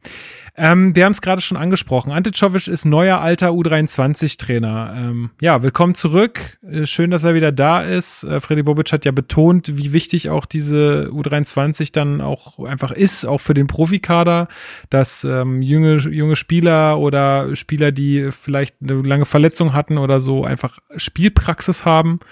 Ähm, ja, finde ich gut, dass er da wieder zurück ist und da auch nicht, äh, also ich, sich da auch nicht zu fein ist oder so, äh, da wieder zurückzukommen, zeigt auch einfach, dass er ein echter Hatana ist und ähm, ja, da gab's irgendwas, was war denn das? Da war da irgendwas auf Twitter, ihr hattet das geteilt, aber ich war im Urlaub und hab's nur so überflogen. Äh, hat er irgendwas in seiner Twitter-Bio geschrieben? Wie war das immer? Ja, nee, da ist einfach etwas ein bisschen cringy, weil seine Twitter-Bio sagt, ehemaliger Trainer Hertha BSC, glaube ich, ne? Das ist ein Und das, bisschen- das klingt bisschen einfach so traurig. Das Ja. ist einfach so. Aber ich finde es ich find's sehr gut, dass, ähm, dass Hertha ihn nicht fallen lässt, ne? Weil er er wurde meiner Meinung nach zu früh ins Haifischbecken geschmissen und dann noch in einer ganz, ganz fiesen Zeit, in einem ganz, ganz fiesen Zeitpunkt, ne? Und dass man ihn jetzt als Hertha nicht, ähm, nicht einfach fallen lässt, sondern erkennt, dass er ein talentierter Trainer ist und dass man ihn jetzt quasi weiter ausbildet und ähm, ja, U, U, U23 ist ja auch viel Verantwortung. Es ist ja nicht so, dass er jetzt irgendwie äh, die U9 trainiert. Dementsprechend ähm, finde ich das eigentlich ganz gut, ein gutes Zeichen und es geht auch in die Richtung. Ne? Also man will die Talente in Berlin auch ähm, unterstützen und fördern und fordern, hat äh, Bobic gesagt. Das äh, ja, ist schlüssig. Genau. Marc, noch von dir was äh, dazu? Ansonsten. Ja, es signalisiert, wie gesagt, die wichtige Rolle der U23, ne? Dass du da du nicht, du da nicht irgendwen hinsetzt, sondern mit Jovic jemand, der sogar schon Bundesliga trainiert hat, auch wenn nicht lange. Ja. Und ähm, bei Jovic ist natürlich ein bisschen die Frage, hat es dann an anderen Angeboten gemangelt, weil ich erinnere mich daran, als ähm, Jovic gegangen wurde, dass es relativ schnell die Info von Hertha selbst gab, dass man sowohl ihn als auch Paldada wieder den Verein integrieren wollen würde in den Jugendbereich. Und während es für Paldada dann ja zur U16 zurückging, hat Czovic das erstmal abgelehnt. Und das klang schon so wie, ich versuche erstmal mein Glück im Trainerkarussell. Da ist jetzt nicht viel rumgekommen.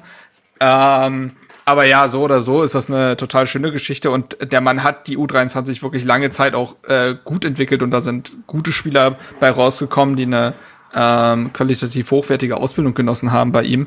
Und dementsprechend, äh, ja, zeigt das nochmal die Wertschätzung für diese Zwischen, für diesen Zwischenschritt zu den Profis. Genau, so, dann gehen wir mal ein bisschen weg vom Sportlichen und äh, mehr hin so in alles, was rund um Hertha BSC passiert, beziehungsweise eigentlich ist es auch mittendrin. Äh, Lars Windhorst hat sich dazu entschlossen, einen Twitter-Account zu eröffnen. Ähm, erst dachten alle, das ist äh, irgendwie Fake News und haben dem, dem Braten nicht so richtig getraut, äh, haben sich gedacht, da macht sich doch wieder irgendwer einen Spaß und ähm, twittert da in seinem Namen. Aber es sollte ganz anders kommen, denn mit einem Video und dann auch anschließend dem blauen Haken äh, ist bestätigt, dass Lars Windhorst jetzt twittert und ähm, er, so wie er selbst geschrieben hat, möchte da ein bisschen auf die Berichterstattung reagieren, die auch so um ihn stattfindet, die ja auch, nun sagen wir mal, äh, nicht gerade unkritisch ist. Ähm, ja, wie, wie, wie gefällt euch der Vorstoß, Chris? Sag mal, ähm, findest du es gut, dass, ähm, dass Windhorst jetzt da ähm, auch noch so ein Sprachrohr hat, so ein öffentliches? Gut, weiß ich nicht. Ähm, ich finde, ein Twitter-Account birgt viele Möglichkeiten, aber auch viel Risiko. Äh, vor allem finde ich, dass wir in den letzten Jahren eigentlich immer wieder gesagt haben, eigentlich wollen wir von Lars Windhorst so wenig wie möglich hören, ne? weil er ja mit dem direkten sportlichen Geschehen nichts zu tun hat und das ist ja auch ganz gut so. Und ähm, wenn er jetzt ständig twittern würde, würde es diese Dynamik so ein bisschen verändern. Ich finde es auf jeden Fall mutig, muss ich ehrlich sagen. Also ähm, Twitter ist äh, nicht immer ganz äh, leicht und äh, kann ziemlich heavy werden, ja. Dementsprechend kann da auch viel ja, Gegenwind kommen, wenn es ähm, wenn es dazu kommt, er ist ja nicht, er ist ja nicht irgendwie in seinem, in seinem Schlafzimmer und twittert da, sondern da ist ja auch eine, ne, da sind ja auch Profis dahinter, die ihn da beraten, aber trotzdem ähm, ist das im Grunde genommen erstmal ein mutiger Schritt. Für mich persönlich, ähm, Marc wird ja dazu auch gleich sagen, was er davon hält. Äh, ich persönlich, für mich macht das nicht so den riesen Unterschied. Ähm, ich hoffe, dass, ähm, dass er keine Aussagen tätigt la Jens Lehmann und wenn er das nicht tut, dann ist schon mal, äh, ist, ist schon mal nicht so schlimm, sag ich mal so. Aber man, man ist da, ne? Ich habe da manchmal so ein bisschen Angst, was dabei rauskommt. Wie geht's dir damit, Marc? Ja, war schon wild, als der dann Hertha Base und mir dann gefolgt ist, so weil man wirklich so, man stimmt, konnte stimmt, dem Braten nicht trauen. Direkt das mal dem Experten Marc Schwitzky gefragt. Seine, sein allererster Twitter verdient. Ja, das, ja, auch mal, ja, auch mal, auch mal Tribut zollen hier. Der erste Twitter-Reply von ihm äh, in der Geschichte seiner Twitter-Karriere, die lang sein wird, äh, hoffentlich, äh, war, war in Richtung mir. Aber nein, äh, so viel, äh, genug von mir. Nein, also, ähm, Chris hat schon viel gesagt. Es ist nicht zwingend positiv, es ist nicht zwingend negativ. Für Außenstehende ist das halt schwer zu beurteilen, weil er reagiert auf Medienberichte ja nicht nur in Bezug auf Hertha, sondern auch äh, all das, was äh, seine Geschäfte so beinhalten und äh, er macht ja viel. Für uns Außenstehende verändert sich insofern nichts, als dass wir nicht wissen, wer am Ende recht hat.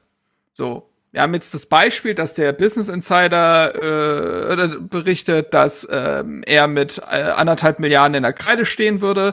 Es gibt äh, Berichte über etwaige äh, Ermittlungen äh, ne, Investigations da irgendwie. Ähm, und er reagiert darauf. Auch der Kicker hatte jetzt berichtet bezüglich dieser letzten Tellerrate, die angeblich, ähm, genau, die angeblich zu spät kam. Und er reagiert darauf und sagt, das stimmt nicht. Wir haben aber überhaupt gar keine Ahnung, ob das stimmt oder nicht stimmt. Also es ist äh, eher schwierig und zahlt teilweise wahrscheinlich eher in den Medienzirkus ein, Ich kann das aus seiner persönlichen, äh, von seinem persönlichen Standpunkt aus natürlich verstehen, dass er auf gewisse Berichte reagieren will, wenn sie denn nicht der Wahrheit entsprechen. Wir werden bloß nie erfahren, ähm, ob es denn so ist oder nicht. Und deswegen ist das schwierig und äh, hat natürlich auch immer das Potenzial, wie Chris richtig gesagt hat, auch Schaden anzurichten.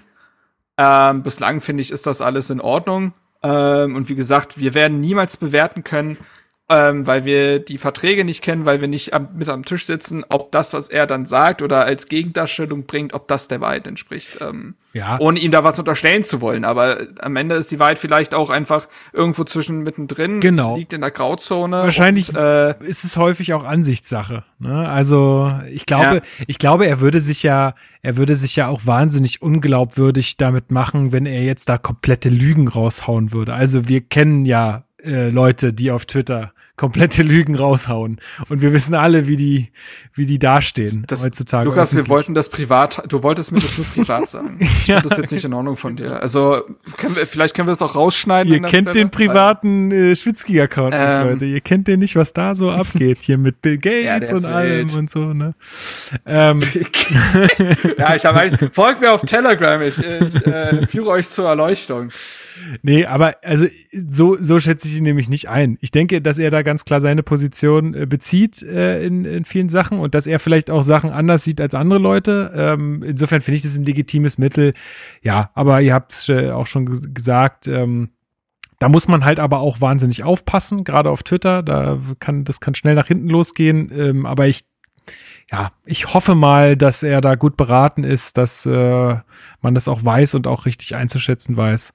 Ähm, denn sonst kann es ja schnell, schnell ungemütlich werden auf dieser Plattform. Das ist schon richtig. Und es ist ja mittlerweile auch ein Medium, was wirklich von allen Seiten auch beobachtet wird. Also selbst wenn sich da nicht beteiligt wird, nehmen ja auch mittlerweile Tagesschau oder sonst welche äh, Medien das auf, ähm, was da so Ah, veröffentlicht Nach wird. fünf Minuten stehen die Artikel, äh, also ich verfolge äh, ver- verfolge das schon, dass äh, sobald Lars Winters etwas twittert, dass das fünf Minuten später in Artikelform auf allen etablierten Medien zu finden ist. Also das hat eine Strahlkraft. Wird er sich schon gut überlegt haben, hoffentlich. Aber wir geben da auch gerne Feedback. Äh, ich meine, das ist ja auch eine Plattform, in der, auf der man Feedback geben kann und sollte da mal irgendwie was sein, ähm, ja, was es wert äh, ist, positiv sowie negativ zu kommentieren, ähm, werden wir das sicherlich auch tun. Ich sag's mal so, wenn, wenn äh, Lars Winters meine Tweets liest und äh, erkennt, dass Hertha mehr Franzosen braucht, dann wird vielleicht auch in der Hinsicht was passieren. Ne? Ja. Von daher abonnieren. Thierry Henry als nächstes Aufsichtsratmitglied. Ah, fantastisch. Sehr gute Idee. Ja, Oder? Der Mann ist gerade joblos, der kann. Ja, eben. Der, der hat doch gerade versagt mit Belgien schon wieder. Ja, versagt. Aber- Aber er hat sein Gehalt wenigstens, äh, der hat das nur irgendwie für das Turnier gemacht und hat sein komplettes Gehalt irgendwie gespendet. Äh, Ist- Habt, das ist schön. Ha- Habt ihr diesen Freistoß von ihm gesehen? Äh, den er, es gibt ein Alter. Video, das, das Ja, rumging ja, ja, ja. von Thierry Henry, der quasi De Bruyne und Co. vorführt, indem er quasi, die üben da irgendwie seit äh, Minuten lang Freistöße und dann kommt Henry und haut den dann in den Winkel. Also ähm, sehr sehenswert. Auch mit 43 immer noch besser als. als Nice. Kevin De Das Bruyne. ist De Bruyne. Ach komm, Ja, man kann ja schon. genau, Ja. was kann der denn eigentlich? Gut, Äh, dann äh, soll es auch das gewesen sein. Also es lohnt sich jetzt noch mehr auf Twitter zu kommen, Hertha, B, äh, Hertha BSC zu folgen, sowieso, aber auch Hertha Base zu folgen. Wäre ganz gut. ähm, und natürlich jetzt auch Lars Winters, also äh, wer da up to date äh, sein will, kommt zu Twitter. Es geht auch echt freundlich zu. Also in meiner Bubble geht es sehr freundlich zu, finde ich. So, ich bin auch nur freundlich deswegen. Ähm, So. So. Kommen wir zum nächsten Thema. Auf meinem Zettel steht hier, ich bestimme das jetzt einfach, weil ich hier der Moderator bin. So, Oha. das neue Trikot. Sehr emotional, immer sehr emotional äh, diskutiert, ja. Ähm, es gab ein, Hauptsache nicht pink! es gab äh, einen Ankündigungsclip ähm, und ich muss ehrlich sagen, ich fand den, Ballert. ich fand den richtig nice bis zu dem Zeitpunkt, wo auf einmal, auf einmal die Häuser hüpfen. Ja. Wo ich mir gesagt habe, ne, das ist ein bisschen drüber, aber sonst nice. Geiler Beat, äh, war einfach gut gemacht, sehr professionell, irgendwie eine nette Idee auch, so mit, ähm, äh, ich als alter DJ mit diesen, ähm, mit dem Pegelausschlag und so. Das, das war schon, also hat, hat meinen Nerv irgendwie getroffen, fand ich cool. Ähm, Chris, wie gefällt dir denn das Trikot, äh, beziehungsweise wie hast du die Ankündigung äh, dessen äh, wahrgenommen. Ja, ich, ich habe das genau wahrgenommen wie du. Also mir, mir gefiel das Video richtig gut und dann kam es mit den Gebäuden und ich dachte, okay, das geht jetzt, das wird Jetzt cringy. ist Kika. Aber ja, genau, so ein bisschen. Aber gut, ich meine, ich, ich habe schon schlimmere Ankündigungen gesehen und ähm, ich finde das eigentlich ganz, ganz gut. Das Trikot selbst gefällt mir, das Heimtrikot gefällt mir jetzt nicht so herausragend, muss ich sagen. Ähm, in der Regel gefallen mir die Heimtrikots äh, in letzter Zeit auch nicht so gut. Ähm, deswegen ist es jetzt kein Schock für mich. Ich finde den jetzt nicht besonders hässlich oder so. Mir gefällt das Auswärtstrikot besonders gut. Äh, nicht so gut, dass ich es jetzt sofort kaufen würde, aber auch, dass ähm, der Sponsor ne, farblich angepasst ist, äh, ist, ist ein ganz nette, ein ganz netter Detail. Ähm, also allgemein Stimmt, haben wir recht. schon sch- viel, viel schlimmere Saisons erlebt. Ist jetzt mit noch nicht viel aufgefallen, schlimmeren? Trikots. Nee, ist mir tatsächlich noch nicht aufgefallen, Wow. dass, dass, dass der farblich angepasst ist. Aber es ist mir, aber da, da, da kommen wir vielleicht da gleich dazu. Mir ist es tatsächlich ziemlich wurscht. Also, weil alle, also ich find's krass, dass sie es machen, weil ich muss ehrlich sagen, das haben ja auch viele irgendwie im Vor Vorfeld gefordert, ja, und hoffentlich macht Auto Hero da nichts Orangenes drauf. Ich meine, wir hatten Othello auf dem scheiß Trikot. Das war auch ziemlich orange. Ähm, aber äh, da, also finde ich krass, weil ich, ich als Marke Auto Hero will ja, dass ich so wahrgenommen wa- werde. Also wir, die sind halt noch kein Eins und Eins, die sich das leisten können, beim BVB irgendwie in Schwarz-Weiß auf der, auf der Brust zu sein, sondern die wollen ja gerade äh, Bekanntheit haben und dann musst du auch mit deinen Farben auftreten. Das, es wäre ja, wie gesagt, wie wenn Hertha nicht in Blau-Weiß spielen würde, sozusagen. Ähm, also deswegen, äh, ja, bin ich da, bin ich da cool mit. Äh, Finde es auch noch besser, dass sie es jetzt auf dem Auswärtstrikot anders machen.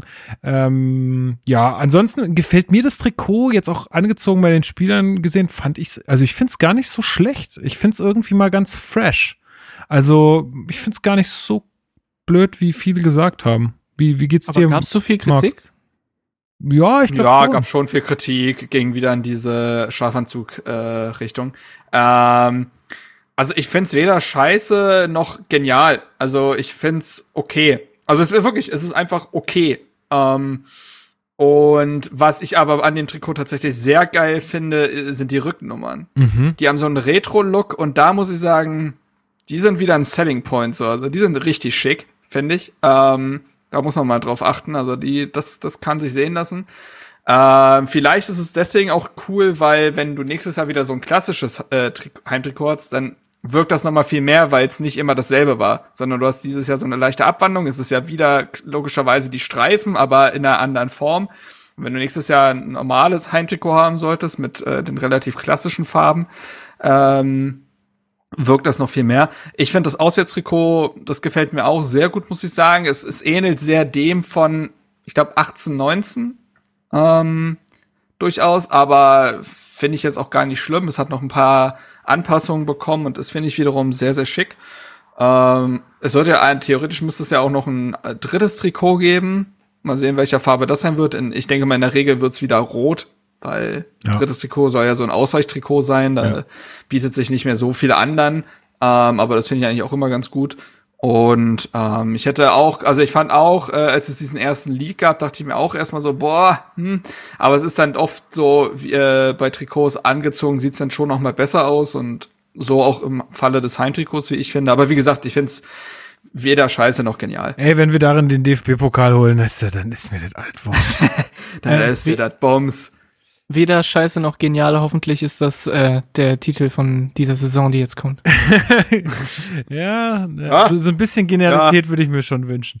Aber gut, ähm, was ich noch besonders äh, fand, und zwar gab es eine Aktion, und zwar hat Hertha wohl den, den ganzen Hertha-Kneipen äh, Trikots gesponsert, was ich auch eine total coole Idee finde. Richtig einfach cool. Standen, den, ja. den zu sagen, äh, hier, ihr habt da Trikots und könnt an, an einem Samstag beim, beim Spiel einfach damit ausschenken.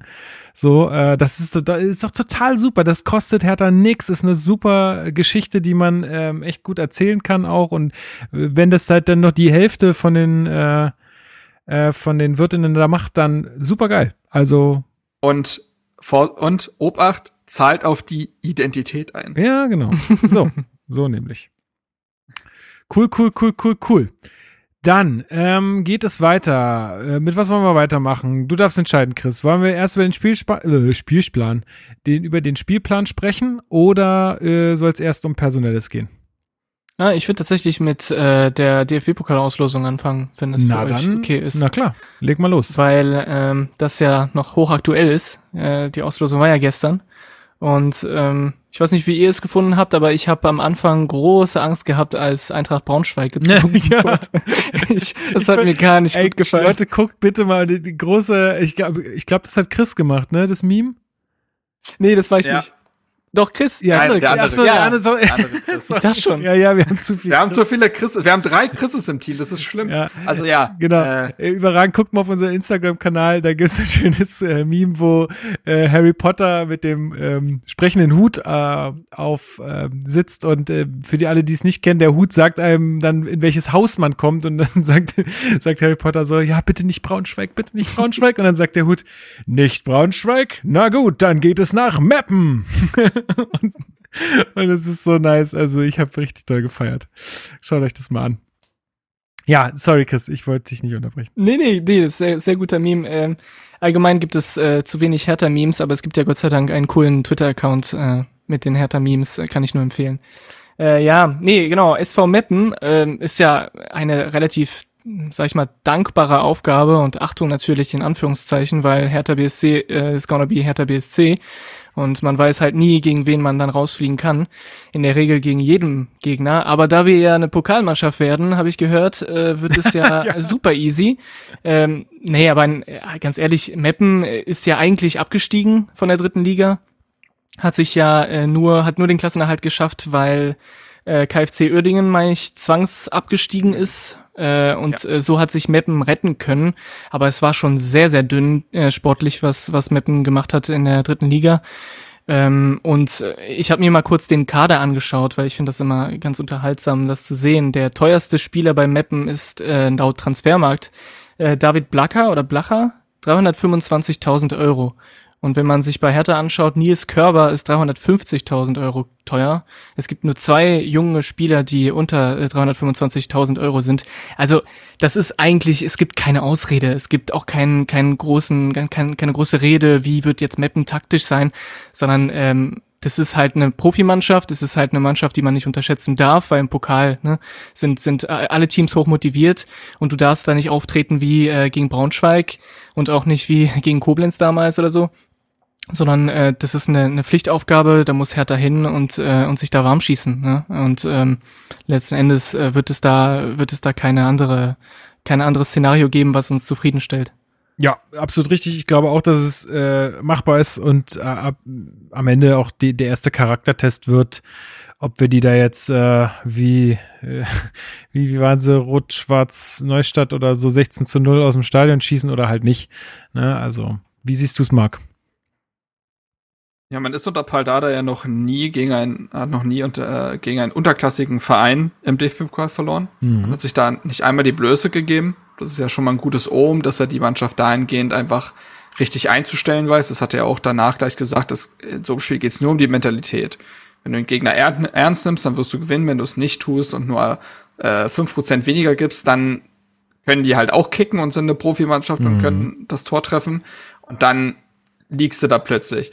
Ähm, also dementsprechend, ja, es ist ein Mentalitätsspiel, es ist eine erste Charakterprüfung, das ist vollkommen klar, aber ich mache mir unter der Leitung von Paldada wenig Sorgen. Äh, kleiner Funfact dazu, äh, Kapitän im letzten Ligaspiel von Meppen war Florian Egerer, der gebürtiger Berliner ist und ähm, quasi alle Stationen in der Jugend von der durchlaufen hat und dann 2019 von der zweiten Mannschaft zum Meppen gewechselt ist. Also es gibt sogar einen härter Bezug, gibt es sogar. Wahnsinn. Äh, Ja, die Ja, ne? Berliner sind halt überall, das ist halt so. die sind halt überall. Aber ja, dementsprechend äh, brauchen wir gar nicht drüber reden, dass das äh, gewonnen werden muss und dann mal Vielleicht gucken, wer ganz, danach wartet. Ja, vielleicht ganz kurz an der Stelle und das könnte ja eine Überleitung zum Kader sein. Äh, ein Aspekt, was äh, wichtig sein wird, ist, dass wir ja mindestens vier von unseren Profis nicht zur Verfügung haben werden in dem Spiel. Ne? Ja, ich würde äh, aber generell gerne noch mal so auf den Spielplan eingehen der Bundesliga, denn der ist ja auch Ah, ja. mittlerweile, steht ja auch mittlerweile fest. Ähm, Oh nein, nein, das darüber möchte ich nicht reden. Hä? Zumindest nicht über den ersten Spieltag. Das, das, das tut noch zu sehr weh. Man, okay, also dann äh, sage ich euch mal, ähm, gegen wen wir als erstes Spiel äh, spielen. und zwar ist das äh, der erste FC Köln. Und ähm, du bist ja Wahlkölner sozusagen. Oder naja, Wahl, nee, bist, ja. du bist in der Gegend da. Muskölner. Muss, muss, Muskölner. Ja, mir ist der FC nicht wichtig, ne, damit es klar ist. Nein, mir ist wichtig, dass ähm, ich mein Lieblingsauswärtsspiel nicht haben werde, selbst wenn sich die äh, ja, Lage mit Corona und so verbessern sollte im Laufe der Saison, wird es nicht für den ersten Spieltag reichen. Und so. äh, dann werde ich den den Auswärtsspiel, mein, mein Lieblingsauswärtsspiel, was ungefähr eine halbe Stunde zu Fuß äh, von meiner Wohnung weg ist, äh, werde ich äh, verpassen müssen. Das, das, ja, das tut so ein bisschen weh, ja, muss ich sagen. Glaube ich dir. Ja, aber ähm, dennoch ja, ja, so ein bisschen eine Wundertüte, ne? Mag gleich am ersten Spieltag, also auswärts und dann äh, gab es da ja einen Neuanfang ja, äh, mhm. bei Köln. Deswegen, ähm, also ein bisschen schwierig einzuschätzen. Ich dachte, ich dachte, der ist Trainer bei Werder geworden. Ja, ach so, ja, stimmt. ja, ja. Wer ist, wer ist jetzt bei Köln Trainer? Äh, Steffen Baumgart. Ah, ja. ähm, genau. Zuletzt äh, einige Jahre bei Paderborn gewesen, mit denen ja teilweise, also zwischenzeitlich auch in die erste Liga aufgestiegen. Ähm, da wird sich im Kader dementsprechend viel tun, auch weil ja mit Horst Held auch der äh, Sportdirektor gegangen wurde. Mhm. Also da gibt's wirklich einen kompletten Neuanfang. Äh, wer noch da ist, ist André Duda, aber vielleicht verändert sich das bis zum ersten Spieltag ja auch noch, who knows. Also da wird sich echt noch viel tun. Das ist äh, ich muss übrigens gerade lesen, ich bin gerade bei denen auf Transfermarkt und die sind an Charles Pickle interessiert. oh Mann, Alter, das ist schon bitter. Das ist echt bitter. Oh. Kann die bitte, kann die bitte noch irgendwie einen Linksverteidiger verpflichten, der großer heißt oder so? Oh. Naja, egal. Ähm, das wäre, das, das wäre Zange, großer Pickel. Das wäre richtig gut. Ähm, oder? Naja, aber ähm, nee, also Sollten vielleicht zum, zum Spielplan als solcher. Mhm. Ich finde, dass äh, man den auch ganz gut dritteln kann. Also du hast am Anfang so eine Mischung aus Pflichtaufgaben und Bonussiegen. Pflichtaufgaben sind für mich, also es stand jetzt, sind für mich Pflichtaufgaben Köln, Bochum und Fürth. Hm. Und dann hast du aber so Bonusspiele mit Wolfsburg, die ich als weiterhin stark einschätze. Ja, aber die, Bayern aber da ist Van Bommel Trainer. Also noch zu der ja, Zeit wird er noch Trainer dort sein. Ich ja, gehe fest davon aus, alle, dass, dass er bald Trainer geht davon auch fest aus, aber da, aber da vielleicht äh, finden sich ja gen genug äh, Spieler dann noch zusammen, die kicken können. Also es ist trotzdem eine Aufgabe, wo ich sage, da muss Hertha nicht gewinnen. Äh, dann hast du aber Bayern und Leipzig. So und dann hast du so wiederum so eine so ein Drittel aus Frankfurt, Gladbach, Hoffenheim, Leverkusen, Freiburg, Union. Freiburg hast du. Äh, Freiburg, Entschuldigung. Mhm. Nee, Freiburg, so, Frankfurt. Also ist, du warst schon richtig, du hast nur Freiburg vergessen. Ja, hm. Okay. Ähm, das ist so eine Phase irgendwie, die so ein bisschen schwierig ist. Du hast da viele Duelle, sage ich mal, auf Augenhöhe, aber auch Duelle äh, mit so Gladbach und Leverkusen, wo du in den letzten Jahren immer mal irgendwie was holen konntest, aber du nicht Favorit bist, ist irgendwie schwierig. Und dann hast du zum Ende hin wiederum so eine Reihe an Spielen, ähm, die du eigentlich alle gewinnen musst. Augsburg, mhm. Stuttgart, Bielefeld, Mainz Union, und dann hast du am letzten Union, Spieltag Dortmund. Ja, Union. Union. Bei Union habe ich noch äh, zum anderen Drittel gezählt, so. aber gut. Äh, muss auch gewinnen, äh, ist, muss auch gewinnen. Ja, muss du auch, ja. Hast recht. Du hast ja recht. Du hast ja recht. Aber so jetzt mal rein sportlich gesehen. Du hast natürlich das Ding, dass du am 17. und dementsprechend auch am 34. Spieltag gegen Borussia Dortmund antreten darfst. Vielleicht wird da die Dardai ähm, Tradition wieder geweckt, mit sich mit fünf Dingern am letzten Spieltag abschießen lassen. Äh, es, es, es riecht danach. Ja, weil man halt ähm, am 16. Spieltag die Meisterschaft gefeiert hat. Na und? So. Na und? So, ansonsten Ach Quatsch, am 16. Spieltag dann, bin ich dumm. Äh, ja, naja, im vorletzten Spieltag. Ich traue, genau. ich traue Bayern mittlerweile alles zu. Aber äh, Nee, aber ne, deswegen es ist wieder so trügerisch, weil du dann denken kannst, ja, aber wartet mal ab hier, 13. ab 13. Spieltag gewinnen wir da alles und dann geht's wieder rund, äh, so wie wir das ja in der letzten Saison mit der Hinrunde so ein bisschen hatten. Also ähm, es ist gut durchmischt, sagen wir mal so. Ja. Es wird aber schwierig mal wieder sein, eine Serie aufzubauen, würde ich jetzt mal sagen. Ja, also ich ja. finde auch, der ist deutlich ausgewogener als letztes Jahr. Ähm, ja. Der Spielplan. Also du hast, der ist irgendwie ja dankbarer. Es kommt natürlich trotzdem immer noch drauf an, letztendlich, wie stark sind die Mannschaften dann letztendlich wirklich. Aber erstmal ähm, glaube ich auch, dass, ähm, dass es äh, gut ausgewogen ist, wobei ich ja immer sage, dass, dass die Aufsteiger so früh in der Saison sind könnte auch ein Nachteil sein, weil die dann immer noch sehr motiviert sind, äh, schwer einzuschätzen sind. Also eigentlich hätte ich die gerne lieber ein bisschen später gehabt. Oder die ähm, werden überrumpelt. Ja, Qualität. kann auch sein, aber bei, ja, ja, Bochum wahrscheinlich schon eher als Fürth. Aber ja, und wie du sagst, ne, 12. bis 16. 16. Spieltag wird so die wichtigste Phase wahrscheinlich. Ähm, also von, von den Begegnungen her. Mhm. Chris, was sind so deine Gedanken noch dazu? Ja, ich glaube, wie, wie ihr schon gesagt habt, der, der Spielplan ist weniger ein, ein Faktor als letzte Saison. Ich glaube nicht, dass es so schwierig, also dass es uns das viel schwieriger oder einfacher macht. Letzte Saison war es wirklich krass. Also da hattest du wirklich das Gefühl, die ganze Saison wird geprägt davon, dass du jetzt irgendwie fünf Spiele hintereinander gegen super harte Gegner hast und dann auf einmal gegen angeblich machbare Gegner und dann je nachdem in welcher Phase du gerade bist, äh, kannst du die, kannst du das ähm, ja, kannst du einen Vorteil daraus ziehen oder ist es eine Katastrophe, weil du halt die Punkte, die du eigentlich holen solltest, nicht holst. In dieser Saison, also jetzt in der kommenden Saison wird das weniger der Fall sein. Ich glaube, das ist besser für uns, weil wir ähm, immer noch, denke ich, in einer Phase sind, wo wir Auf und Abs haben werden, wo wir nicht konstant spielen werden und irgendwie ständig ähm, eine eine gewisse äh, Leistung abrufen werden, sondern eher so ja so ein bisschen auf und ab haben werden. Und dann ist es eigentlich ganz gut, dass es sich abwechselt, mal mal schwierigere Gegner, mal weniger schwierigere Gegner. Ähm, mir gefällt der Spielplan gar nicht jetzt abgesehen von den von den Ansetzungen jetzt in den ersten Spieltagen ähm, gar nicht so schlecht. Und ich glaube, ähm, dass äh, dass das jetzt auch im Saisonendspurt nicht schlecht ist, dass wir äh, ja gegen gegen Dortmund am letzten Spieltag spielen und nicht am, am vorvorletzten oder am vorletzten Spieltag. Weil der letzte Spieltag ist einfach, ich habe es mittlerweile akzeptiert, dass wir da immer 6-1 verlieren oder so. Das ist, äh, das ist okay. Gut, dann haben wir das auch abgehakt, glaube ich. Ähm, dann können wir zum Personellen kommen. Äh, du hattest es ja schon gesagt, uns werden äh, vermutlich ähm, vier Spieler oder nee, uns werden äh, vier Spieler fehlen äh, in der ersten Runde des DFB-Pokal. Äh, und zwar sind das ähm, sowohl Toussaint als auch Kunja, als auch Jordan und Arne Meyer. Ähm, ja, vielleicht gehen wir mal die einzelnen Leute durch. Für Jordan freut es mich total, dass äh, er dabei sein kann bei Olympia. Ich, finde es richtig cool. Ähm, vor allen Dingen hat er sich, glaube ich, das auch verdient und das könnte auch ein richtiger Schritt sein in die richtige Richtung für ihn, gerade im Nationalmannschaftstrikot. Also ich halt von dem Jungen ja ultra viel. Ähm, für Arne Meyer sehe ich das Ganze etwas schwieriger, ähm, weil er ja jetzt auch erst zurückkommt von Bielefeld, äh, sich ja erstmal seinen Platz wieder erkämpfen muss irgendwie und äh, dahingehend hatte sich ja auch äh, Dada geäußert, äh, Marc. Ja, Dada ist damit nicht so glücklich. Ähm, es war ja noch so, also es war ja die letzten Wochen überhaupt erstmal die Frage, wie geht es mit Arne Meyer weiter? Wird er nochmal verliehen an Bielefeld, um diesen Lauf, den er am Ende hatte, äh, Frank Kramer hatte ja total auf ihn gesetzt, äh, dahingehend fortzusetzen?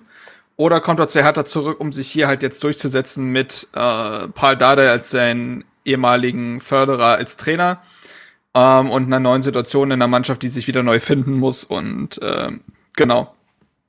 Und jetzt haben ja sowohl Arne Friedrich als auch Friedi Bobic ziemlich klar gesagt, dass man mit ihm plant. Ähm, steht jetzt also, glaube ich, erstmal nicht mehr im Raum, dass er jetzt verliehen wird. Man plant mit ihm für diese Saison. Und ich glaube persönlich, dass man, wenn man auch Dada gehört hat, nicht nur als Ergänzungsspieler mit ihm plant, sondern Arne Meyer sollte jetzt auch, glaube ich, gestärkt als U21-Kapitän der Mannschaft, die die Europameisterschaft gewonnen hat, durchaus eine wichtige Rolle in diesem Kader spielen. Du hast mit Gendosi jemanden verloren, der Spielmacherqualitäten hat und hast mit Arne Meyer quasi jemanden zurückbekommen, der genau das wieder mitbringt. Ne? Ballsicherheit, Passschärfe, dieses kreative Element. Äh, nicht vielleicht bis in die Box zu gehen, aber das Spiel von hinten heraus anzuleiten. Das ist Gendosi gewesen, das ist Arne Meyer. Und ich glaube nicht, dass wenn du einen Arne Meyer hast, dass du jemanden nochmal verpflichten möchtest, der genau diese Qualitäten mitbringt. Dementsprechend planst du mit so einem Spieler. Und das wird auch, der war ja jetzt ein, zwei Tage im Trainingslager noch mit dabei, wirst du ihm auch ganz klar kommuniziert haben. Ich bin ziemlich sicher, dass Paldada ihm einen ziemlich klaren Plan vorgelegt hat, wie er mit dieser, in die Saison mit ihm plant. Aber dieser Plan wird vorausgesehen haben, dass er eben diese Vorbereitung mitmacht, besonders nachdem er jetzt auch so eine anstrengende U21-Phase hatte und so weiter. Dass er jetzt aber zur Olympia reist, bedeutet eben, dass er die komplette Vorbereitung verpasst. Also wirklich die komplette. Die reisen bald ab und ähm, ich nehme mal an, dass Deutschland weit kommen kann. Du kannst äh, bis zum 7. August fehlen. So, dann kriegst du vielleicht noch ein, zwei Tage Urlaub danach ähm, und dann musst du wieder ran. Also das ist super schwer, zumal damit auch ja die komplette, nicht nur, also Freddy Bobisch hat gesagt, wenn die Spieler zum DFB reisen, kannst du dir schon sicher sein unter Stefan Kunz, dass die fit zurückkommen. Das ist das eine, aber sie werden halt komplett äh, auch die taktisch, taktischen Einheiten verpasst haben. Und das ist wieder das andere. Und dementsprechend kann ich schon verstehen, dass Dardai aus einer Trainersicht sagt, ey, damit bin ich nun wirklich gar nicht glücklich. Auf der anderen Seite ist es natürlich so, dass Anne Meyer sich denkt, naja, wie oft kriege ich äh, vielleicht noch, wie oft kann ich noch Euro, äh, Olympia spielen? Das ist immer ein besonderes Turnier auch. Diese Chance will ich ergreifen, diese Erfahrung will ich machen. Und deswegen ist es zweischneidiges Schwert. Ich kann aber total verstehen, dass das aus härter Sicht ein Stück weit ärgerlich ist, weil du diesen Spieler eingeplant hast und jetzt erstmal gar nichts von ihm haben wirst. Und Besonders nach dem Jahr, wo er sich ja schon mal ein Stück weit gegen die Pläne der Verantwortlichen gerichtet hat, als dass man ja, als das Bruno Labbadia damals ja auch gesagt hat im Sommer, ja, Meyer wollte sich unbedingt ausleihen lassen. Ich hätte aber schon eigentlich gerne mit ihm geplant. Das ist jetzt irgendwie das zweite Mal und das äh, steht ihm sicherlich auch nicht so ganz gut zu Gesicht. Ist also eine ganz schwierige Kiste irgendwie. Ja, gehe ich, äh, gehe ich absolut mit. Also finde ich schwierig. Ähm, wenn du es jetzt nicht komplett anders siehst, Chris, äh, dann sag doch mal was äh, zu unserem Franzosen. Ja, ich glaube, das, was ähm, bei Maya besonders kompliziert ist, wird bei Toussaint weniger kompliziert sein. Und zwar, du hast ja eigentlich genau das äh, gesagt, Marc. Äh, Maya ist ja einer, der der spielmacherische eben Elemente mitbringt, ja, also der ne, in gewisser Weise auch das Spiel gestalten soll.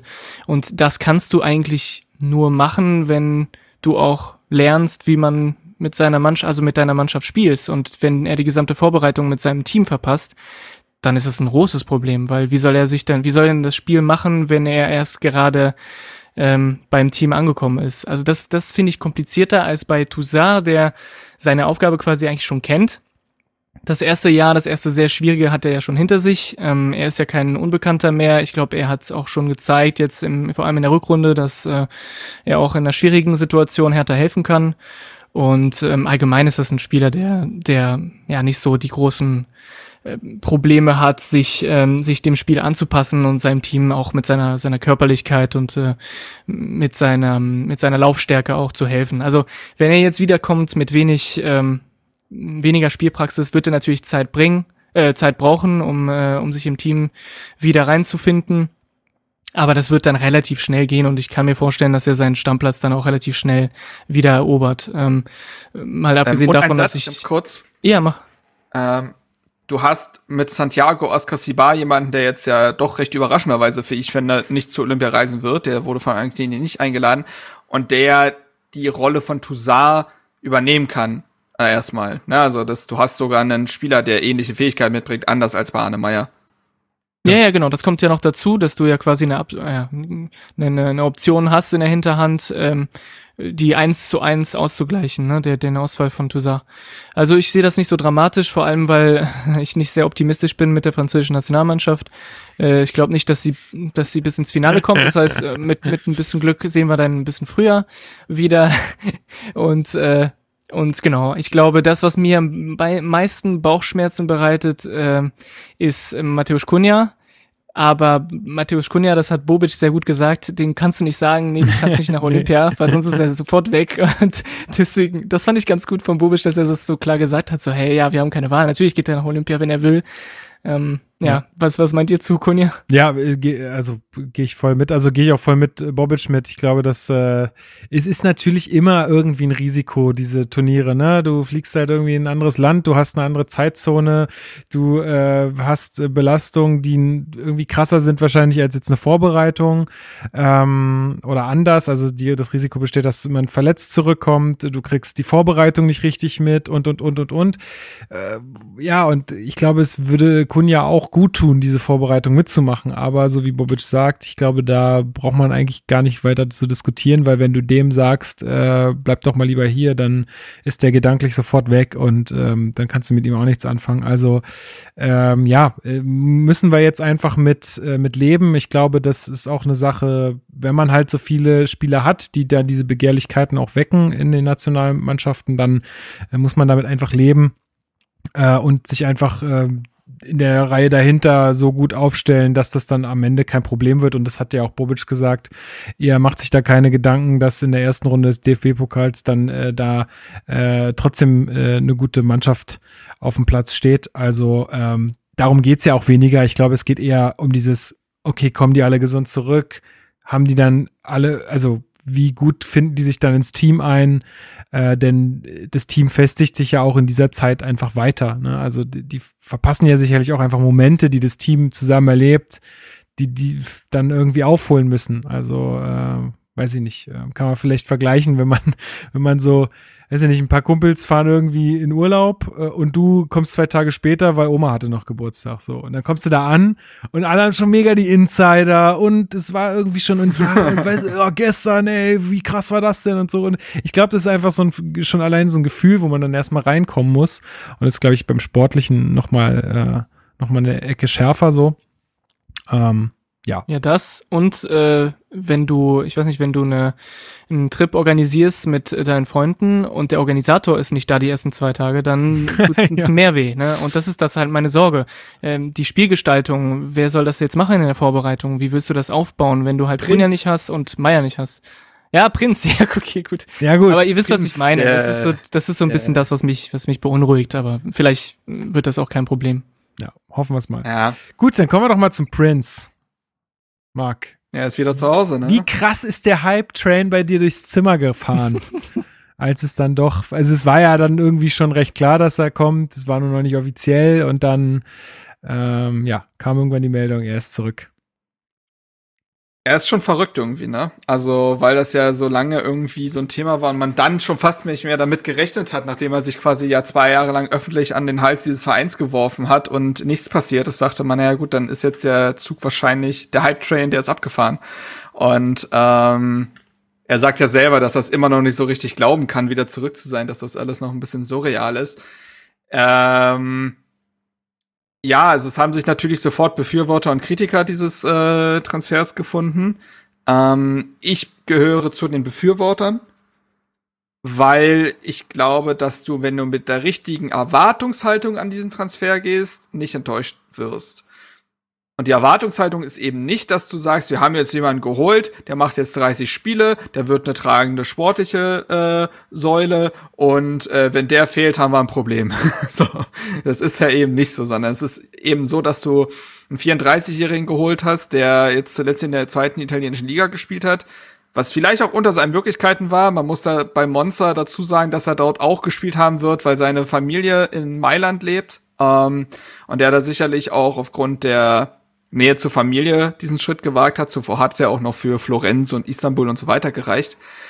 Ähm, ich finde schon, dass du hier jemanden holst, der extrem als Identifik Identifikationsfigur, als Leitwolf fungieren kann. Das hat er ja in allen Interviews bisher auch sehr klar gemacht, dass er sich und seine Rolle sehr gut einschätzen kann. Dass es sein kann, dass er vier Spiele macht, dass es sein kann, dass er 30 Spiele macht, je nachdem, wie der Körper mitmacht. Was aber eine Konstante sein soll, ist, dass er dieser Stadt und diesem Verein wieder zu etwas zurückgeben will, dass er den jungen Spielern äh, eine Stütze sein will, äh, eine Orientierung sein möchte. Ähm, und dass er dahingehend natürlich auch diese Rolle übernimmt, die Sammy Khedira vorher ausgefüllt hatte. Er hat natürlich einen anderen Vibe, ne, ist ein anderer Charakter. Ich finde aber, dass man Boateng Unrecht tut, wenn man irgendwie nicht berücksichtigen würde, wie sehr er in den letzten Jahren gereift ist. Das ist jemand, der mhm. vor der UN über Rassismusprobleme gesprochen hat, der ein Lautsprecher ist, der, der gereift ist, der äh, Verantwortung übernimmt. Und ich finde, das muss man eindeutig mit einberechnen, dass das ein, dass das ein äh, gereifter Boateng ist, der, glaube ich, sich da ein, gut einschätzen kann, der sich nicht wichtiger nimmt als den Verein oder ähnliches.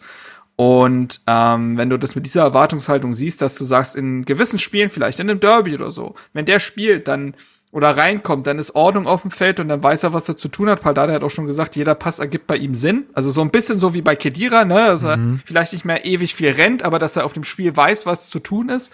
Und wenn er daneben der wichtige Kabinenspieler ist, wir haben letztes Jahr gesehen, dass Talent alleine nicht reicht, sondern dass du auch Anker brauchst, dass du, dass du, dass du Säulen in der Kabine brauchst, die mit Ibišević und Co weggebrochen sind, ist, glaube ich, äh, ist, glaube ich, der Lerneffekt da. Und dass Boateng zurück ist, spricht dafür. Und ähm, mit der Erwartungshaltung, glaube ich, äh, wird das was. Ja, ich äh, gehe da total mit. Äh, eine Sache noch. Äh, einmal haben sich alle, die ich gefragt habe, also ich habe ja nichts von der EM, EM gesehen, aber alle, die ich gefragt habe, haben gesagt, dass äh, er auch sehr überzeugend war in der ARD, also als Experte, Mhm. dass ihn die das, das wirklich gut.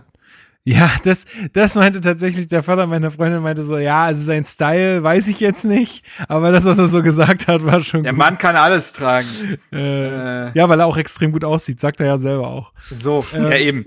Nee, aber ey, ganz, wie schön ist das? Wie, nein, aber allein diese Aussagen, das bringt ja Flair mit sich. Das gibt ja dem, also der, Ja, der ist ja dann auch ein Au- Aushängeschild für diesen Verein, für diese Stadt. Ich glaube auch, dass er in dieser Verzahnung, die Hertha jetzt vornehmen möchte mit Verein und Stadt, äh, dass man die vorantreiben will. Also wen besseren als hier gewachsen auf Beton, äh, äh, Beton äh, Kevin Prince Boateng kannst du dafür nehmen. Ja, allein Ja, also jetzt sagen, ja, ja, allein wie er beim Hakiki-Döner an der Os- Osloer Straße steht halt so, ja, das ist einfach, es ist einfach nice und man, und dem nimmt man es halt komplett ab und was du jetzt auch sagtest, sehr häufig mit dem Gereiftsein.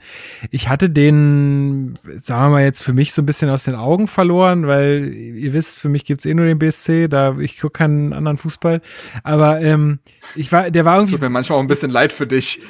Ja, Das ja, wie schön dieser ne? Sport sein kann. tatsächlich. Nee, aber ähm, die, äh, die, also das letzte, was ich tatsächlich noch so sehr präsent von ihm abgespeichert habe, ist, dass er bei irgendeiner WM, glaube ich, da hatte er für Ghana gespielt Ja. und er hat irgendwen aus der deutschen Nationalmannschaft zusammengeht. Michael Ballack hat, Genau. er, hat quasi, er hat quasi die Nationalmannschaftskarriere von Michael Ballack beendet und danach war das war sein Image in Deutschland durch. Dann Ja. ist er zu Dortmund noch irgendwie verliehen worden. Da hat er auch ein, zwei Fouls begangen, die ein bisschen drüber waren und ab da war das dann der Bad Boy und Genau. dieses Image wird er in der breiten Masse leider auch nicht mehr los, aber wer genauer hinguckt, sieht halt, dass er sich da Genau. eindeutig gemacht hat und ja, Den- Den Eindruck habe ich nämlich jetzt auch, weil diesen, also weil, wie gesagt, ich hatte das so abgespeichert irgendwie als letztes und äh, aber als ich mich jetzt näher mit ihm beschäftigt habe, ähm, ja, sieht das doch für mich alles sehr sinnvoll aus und ähm, ja, äh, ja, es ist sicherlich äh, vom, vom Charakter kein Kedira, aber es ist auf jeden Fall, die, äh, wird sicherlich dieselbe Funktion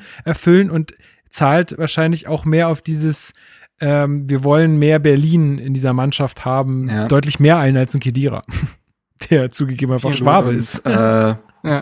Wer weiß, das- vielleicht, äh, naja gut, aber das passt ja dann Ja, eigentlich auch ja. wieder sehr gut zu Berlin. Also das hat ja auch, da hat man eigentlich schon das Image sehr vorangetrieben. Aber will also man da, ja nicht haben, will man ja nicht. Will man ja nicht, will man ja nicht. Aber nee, dann vielleicht spielt dann Boateng einfach, wenn äh, Meier denkt sich ja gerade lieber mittendrin statt nur dabei und äh, dementsprechend äh, So, jetzt ist aber mal der Punkt Jetzt. gekommen. Danke. So, ja, habe ich verdient, aber den musste ich unbedingt noch. Äh, Er holt der schwirrte mir seit zwei so Minuten rum. Leute, wir haben jetzt hier schon wieder 1,42 auf der Uhr. Komm, wir machen jetzt mal, gehen jetzt mal ein bisschen Gas. Äh, wir haben nämlich noch einiges Ja, auf dem Zettel. Wir haben noch einen weiteren Neuzugang, der zugegebenermaßen schon vorher kam. Und zwar Suat Serda, auch fürs zentrale Mittelfeld. Erster Neuzugang der Saison sozusagen von Schalke 04. Bobic sagte gegenüber den Medien, da musste man zuschlagen. Man wusste, woher er kommt, was er kann, wie viel er ungefähr kosten wird. Und sicherlich hätte man noch ein paar Euros sparen können, aber dann wäre er vermutlich woanders gewesen. Und insofern hat er den Deal da festgemacht. Und ähm, ja, Chris, was kann man davon halten? Ich meine, Sch- Schalke mit historisch schlechter Saison einfach. Äh, ich, warum kauft man sich so ein Teil dessen? Weil es wahrscheinlich nur dann auch zu bezahlen ist, so einen Spieler zu verpflichten. Ähm, ich glaube, ich habe allgemein äh, freue ich mich nie, wenn wir einen Spieler aus Gelsenkirchen holen, aber das hat persönliche Gründe. Äh, ich glaube, ähm, die Saison von Gelsenkirchen ist einfach nicht zu bewerten individuell. Ich glaube, das ist wirklich super schwer, da Spieler rauszunehmen und zu sagen, du bist schuld, du bist schuld oder äh, warum hast du da die Mannschaft nicht ähm, aufrechterhalten. Das ist einfach finde ich, in dieser Saison, die die gespielt haben, die einfach historisch schlecht war, ist es einfach nicht zu machen. Und deswegen würde ich ihn auch da gar nicht in der, mit der letzten Saison, also den Serda jetzt nicht verurteilen oder, oder irgendwie sagen, ja, aber guck mal, wir holen uns jetzt einen Absteiger, der, der nichts geschafft hat. Also Serda hat ja, finde ich, bis, bis jetzt vor anderthalb Jahren ja ungefähr, er hatte ja Verletzungsprobleme, aber davor hat er eine relativ steile Karriere gehabt. Ähm, dann natürlich die Verletzung, was mein Haupt, äh, mein Haupt, meine Hauptsorge ist. Ja, ich habe immer Angst, wenn Spieler oft verletzt waren und zu härter kommen, äh, dass es da weitergeht.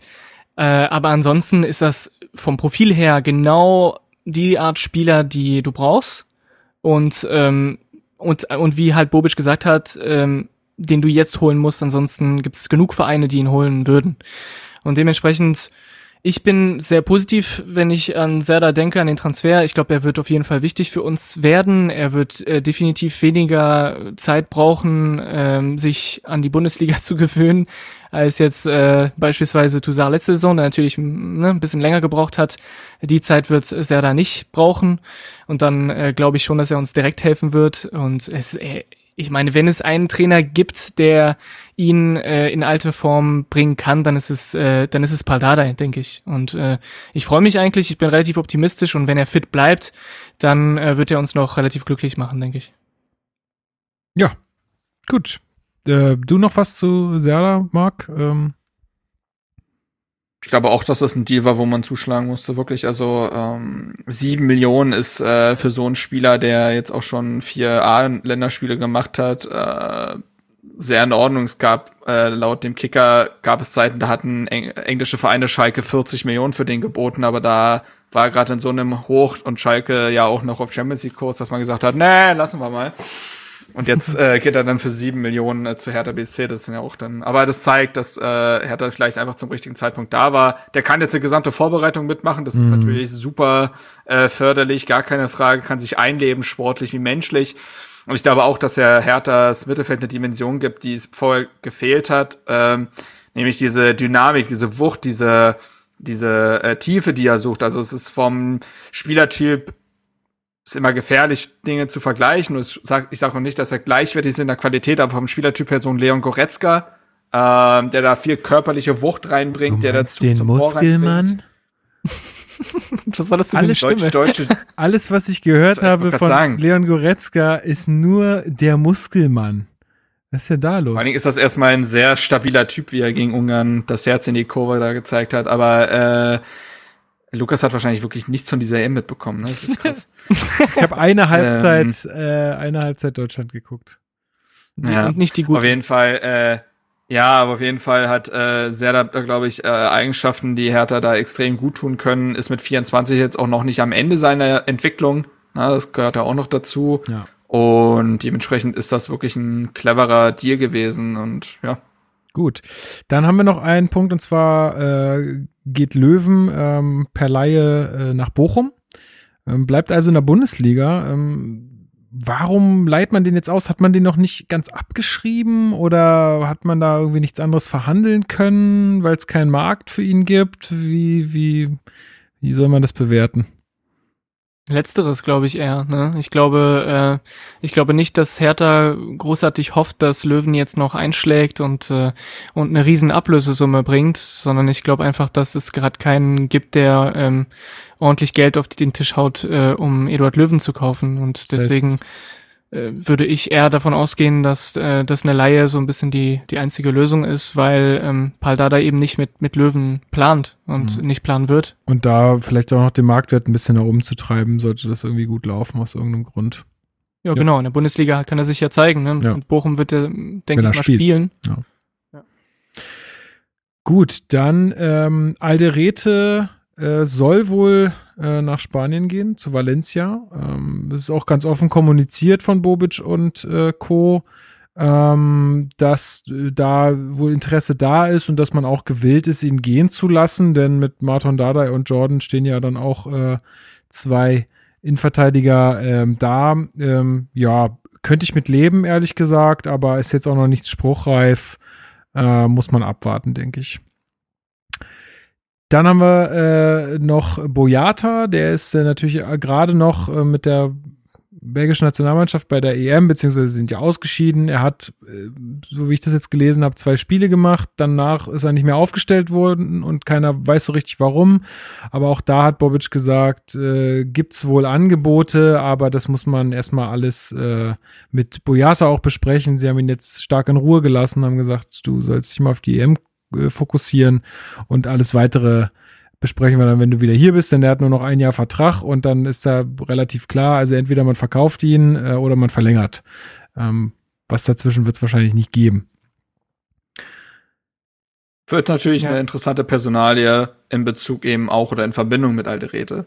So, du hast da, du hast genau. aktuell vier Innenverteidiger in diesem Kader. Ähm, nee, fünf.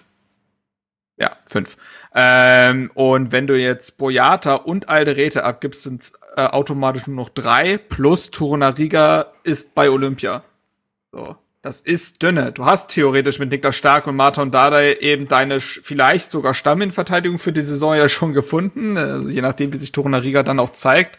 Aber ich glaube, dass Dardai aktuell, auch weil er die Vorbereitung mitmachen wird, eine Nasenspitze vorne ist. Aber ähm, das wäre schon ein Problem. Also ich sehe bei beiden die Argumente. Auf, äh, bei Boyata, wie gesagt, du kannst ihn jetzt nochmal verkaufen ähm, auch äh, vielleicht mit der M im Rücken und so. Und es sollen ja auch Vereine wie Lyon oder Lille an ihm interessiert sein. Äh, ein bisschen Geld kann da vielleicht sogar noch rumkommen für einen Spieler, der 30 ist und für den du selber kein Geld gezahlt hast. Ähm, ist also auch wirtschaftlich vernünftig und ich glaube nicht, dass er und Dade, ich glaube, das wird nichts mehr so richtig ähm, nach dieser ganzen Geschichte im Saisonendspurt.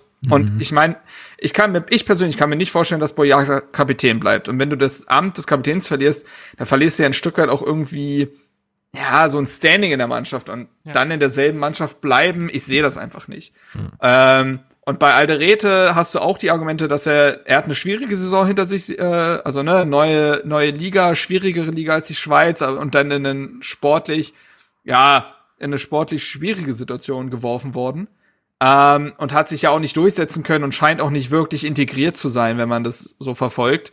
Ähm, auch da lassen sich Argumente finden, den abzugeben. Beide zusammen würden aber wieder bedeuten, dass du eigentlich noch einen Innenverteidiger dazu holen musst. Du hast jetzt zwar mit Dinos Gechter einen 17-Jährigen mit im Trainingslager, aber der ist eben 17. Vielleicht wird der was für die U23 oder U19, aber den kannst du jetzt noch nicht einplanen und dementsprechend ist das gerade auf der Position dünne, solltest du beide abgeben. Also es könnte noch mal spannend werden, was auf der Position passiert. Ja, aber dann würde ich eher sagen, gucken, dass äh, dass man da irgendwelche äh, etwaigen ähm, Zwiste in der zwischen Dada und Boyata bereinigt und ihn dann vielleicht eher noch halten, würde ich sagen. Aber ja, werden Aha. wir sehen. Ob der dann verlängert, ist halt die Frage. Ich kann mir nicht vorstellen, dass Boyata jetzt langfristig verlängert. Und ja. Bobic hat ja gesagt, wenn er nicht verlängert, verkaufen wir den. Zwei Jahre vielleicht. Also ich kann mir vorstellen, dass, dass da noch ordentlich Bewegung reinkommt. Ähm, und es könnte auch sein, dass das relativ spät dann noch zu Wechsel kommt. Äh, wenn jetzt Alderete und Boyata gehen, wie du sagst, Marc, dann wird halt äh, Hertha einen Innenverteidiger brauchen. Jerome Boateng. und dann ähm, könnte man ja vielleicht noch wen verpflichten. Oh Gott, das ist aber ich, äh, Bobic ja auch befragt. Ja, ich weiß. Aber da sagte er ja auch, der ist ja noch in anderen Sphären unterwegs und ich finde es auch äh, bemerkenswert, wie, äh, wie Bobic dann auch mal von den Beratern spricht. Also er sagt, er kommuniziert auch mal ganz klar, dass das meistens nicht die Spieler selber entscheiden, sondern es ist auch ganz klar immer die äh, Gespräche mit Beratern geführt werden und dass die, also dass die Pläne haben und äh, irgendwie, ja, dass äh, wohl Jerome da noch in anderen Sphären unterwegs ist und dass man, dass man da noch gar nicht so äh, dass man da noch gar nicht so hinguckt. Ähm, das letzte Wort ist da, aber tatsächlich ja nicht gesprochen. Der hat nee. letztens ja auch in einem Sport 1 Interview, glaube ich, äh, auch dazu Stellung genommen und gesagt, natürlich ist, boah, ist Hertha BSC, also quasi Zusammenfassung ist, natürlich ist Hertha BSC nicht die erste Adresse für Jerome Boateng, weil er noch Champions League spielen will. Ist ja auch verständlich mit seinem Standing, dass er vielleicht noch mal da, äh, und dass er auch vielleicht so ein bisschen im FC Bayern zeigen will, so, Mhm. Ob das die richtige Entscheidung war, mich so teilweise auch stillos gehen zu lassen, können wir mal sehen. Ähm, auf der anderen Seite sollte sich da kein Verein finden, mit dem es so richtig passt, glaube ich tatsächlich, dass Hertha auch irgendwo eine sympathische Option C äh, spielt er halt könnte. mit Hertha Champions League.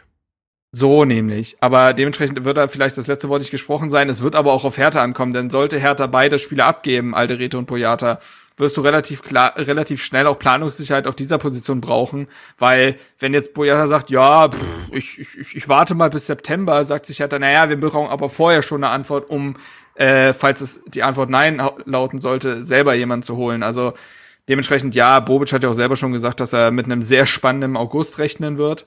Ähm, da wird's dann so richtig abgehen nach der EM, wenn dann auch die englischen Vereine langsam anfangen äh, zu kaufen und Geld in den Markt spielen, der aktuell äh, durchaus einschläft, ähm, dass da erst so richtig was passieren wird und diese heiße Phase könnte eben auch bei manch, also er meinte, da kommen dann Spieler auch ums Eck, mit dem man nicht gerechnet hätte, mhm. weil der Markt das irgendwie so äh, bewegt hat und vielleicht gehört ja Boateng dazu, aber ja. stand jetzt eher nicht. Und eine letzte Sache zu den Personalien noch. Äh, Rune Jahrstein ist weiterhin krank, ähm, hat äh, sich wohl auch aufgrund seiner äh, Covid- Erkrankung, Herzmuskelentzündung zugezogen.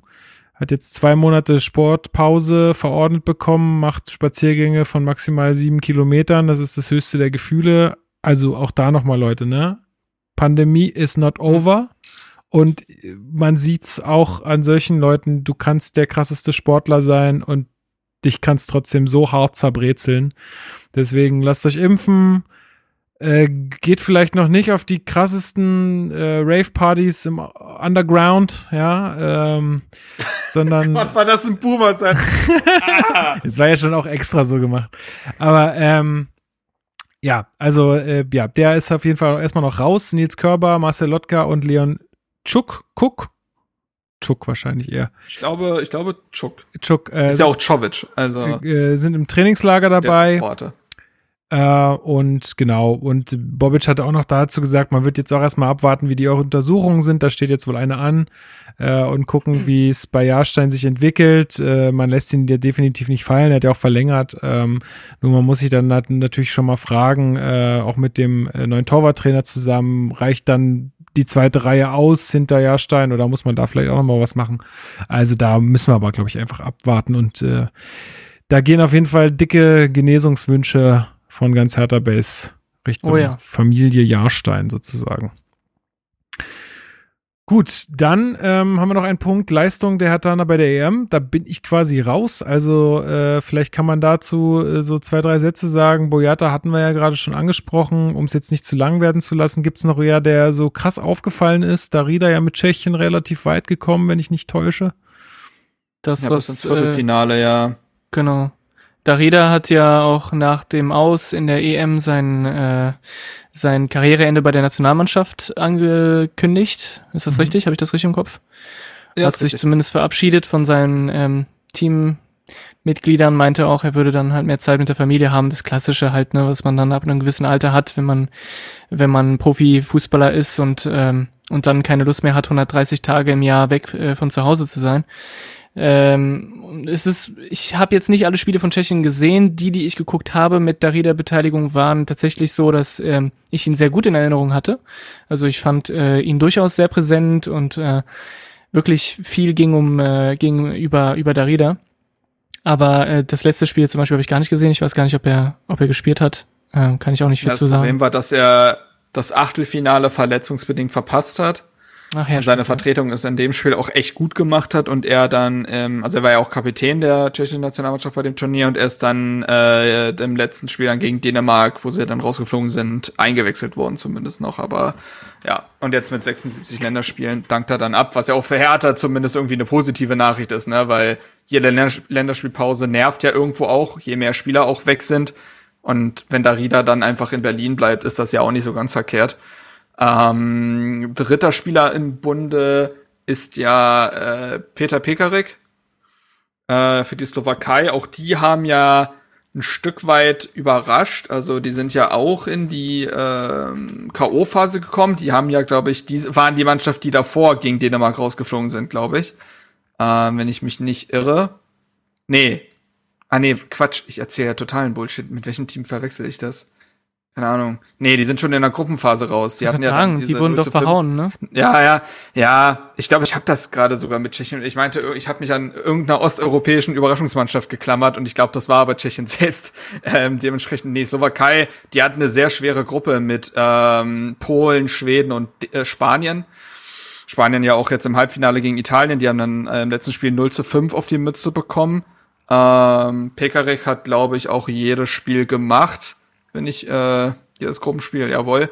Ähm, und ähm, ja, da ist ja das Thema immer noch offen. Also er ist ja, sein Vertrag ist ja ausgelaufen am 30.06. Er ist quasi offiziell vereinslos. Friedrich hat er jetzt aber auch schon an der einen oder anderen Stelle schon gesagt, dass äh, man spricht und klar, jetzt kam die EM eben dazwischen und ich denke mal, dann wirst du jetzt bald, wird er zum Team stoßen und dann wird der Vertrag da für ein weiteres Jahr unterschrieben und dann ist, dann ist äh, Friede vor der Eierkuchen. Wir brauchen ja noch Ansonsten jemanden. ist noch Omar Alderete bei der Copa America, ne? So, das äh, ist noch, ja. Jo. Aber die sind Aber- auch groß. Genau. Ich glaube, das war's schon für die EM, oder? Ja, gut. Ähm, Ähm, mir recht, sag ich mal, Leute. Der ich habe nach dem Frankreich-Spiel aufgehört zu gucken, von daher. nee, nee, das, das, das war's, das war's. Gut, dann ähm, äh, können wir vielleicht ein bisschen was zum ersten Trainingslager sagen. Ist ja immer so ein bisschen die Kuchno-Show. Es wird immer gesagt, ah, wie hart der die rannimmt, die Jungs alle schwitzen und haben gar keinen Spaß und so weiter und so fort. Äh, wieder in Neuruppin. Ähm, das erste Testspiel ist auch direkt am ersten Abend dann gelaufen. SV Schwarz-Rot Neustadt äh, wurde übertragen auf Hertha TV. Ich konnte aus euren Nachrichten in unserer Gruppe irgendwie entnehmen, dass das wohl sehr unterhaltsam war, auch mit Thomas Reckermann. Ähm, ja, 16 zu 0, was will man sagen? Also, das, war dann schon. Also äh, wer, also jetzt mal im Ernst, wer soll diese Mannschaft noch aufhalten? so. Also, eine, eine Macht, die man, also was war das schon das erste Ausrufezeichen an die Liga, Leute. Ja, Ja. auch, zu- auch zu Aber null. was also ich auch lustig den Laden fand- zerschossen und. Was ich ja. lustig fand, war, dass Anton Kade ja mitgespielt hat in der zweiten Ja. Halbzeit und ist der Bruder von, ähm, na, Richtig. Äh, Julius. Julius. Der ist übrigens, äh, der ist übrigens zurück bei Union ist. Der hat ja, der wurde zu Dresden abgegeben mit einer Rückkaufoption. Und der hat da ein ordentliches Jahr abgeliefert und ist jetzt zurück. Ich glaube, die pumpen den Kader so ein bisschen gerade auch für Europa. Ich glaube, das ist für Kader selbst nicht die geilste, allergeilste Entscheidung, dass er ja gefühlt wieder kein Spiel machen wird. Aber sei es drum. Ähm, ja, also er ist ja, wie gesagt, dabei. Äh, Linus Gechter, 17-jähriger Innenverteidiger, aber auch schon mit 16 U19 gespielt hat. Äh, also auch kein so verkehrter wahrscheinlich, ist dabei. Ähm, Dennis Jaschemski ist ja äh, aus Mannheim zurück. Ähm, mal sehen, was mit dem passiert. Ähm, es wurden Spieler wie Rufen Wertmüller mitgenommen, der sich auch aktuell wohl recht gut präsentiert. Ähm, Aber nicht so gut wie Davy Luca Netz Selke. ist Davy Selke. Naja, klar. Davy Selke hat ja selber, glaube ich, auch drei Buden oder so gemacht bei dem Spiel. Ähm, da wurde ja auch gesagt, dass der, also Bobic hat ja auch gesagt, der, der hängt sich voll rein, der hat hier noch zwei Jahre Vertrag. Man merkt es, dass der, dass der extrem motiviert ist. Und auch gut Ähm, ankommt, er- ne, in der Mannschaft. So, ist ja auch ein sympathischer Ja, Typ, das- so. Ich, also, Das war ja schon immer, das war ja noch nie das Problem. Der war ja schon immer positiv, glaube ich, für eine Mannschaft als Typ. Äh, sportlich wurde es dann teilweise schwierig. Also, ich glaube, der hat gerade schon Bock nach dieser schlimm, schlimm, schlimm Saison für ihn, wie auch Werder, zu zeigen, dass er es noch kann. Ähm, und ich glaube, diese Art von Motivation kann einer Mannschaft ja fast nur gut tun, weil der Feuer haben wird. Der wird jetzt nicht den Schlendrian reinkommen lassen. Ähm, genau, der ist zurück. Ähm, tatsächlich, wen ich ein bisschen vermisse, und das äh, deutet schon auf Abgang hin, ist Daishon Redan. Einfach nicht da. Ich weiß nicht, was da los ist. Ich glaube, ich habe irgendwas auch von privaten Problemen gelesen, aber oft wird das ein bisschen auch vorgeschoben, wenn die auf Vereinssuche sind oder ähnliches. Ähm, also ja. äh, du meinst ähm, sowas ansonsten- wie, Muskulaturproblem im Oberschenkel. So nämlich. Oder wie, äh, oder es wurde doch mal, Adrian Ramos, erinnere ich mich, durfte, der sollte ein Spiel nicht mehr machen oder so, weil er dann kurz vorm Dortmund-Wechsel war oder so. Und dann haben sie irgendwie gesagt, dass er sich irgendwas im Hintern gezerrt hätte oder so. Auch eine ganz wilde Geschichte. Also, äh, ne, es, es gibt da immer wieder solche Sachen. Ähm, dementsprechend ja. Aber das ist so ein bisschen der Kader wieder ein bisschen mit äh, Eigengewächsen ge- bestückt und ansonsten halt alle, die gerade da sind. Und äh, das Spiel war lustig, weil äh, ich habe mir dann zur Halbzeit irgendwie ein Mittagessen gemacht und dachte mir so, ja, ich jetzt die fünf Minuten in der zweiten Halbzeit die erste ersten verpasse. Und dann kommt John Cordova und macht vier Tore in fünf Minuten.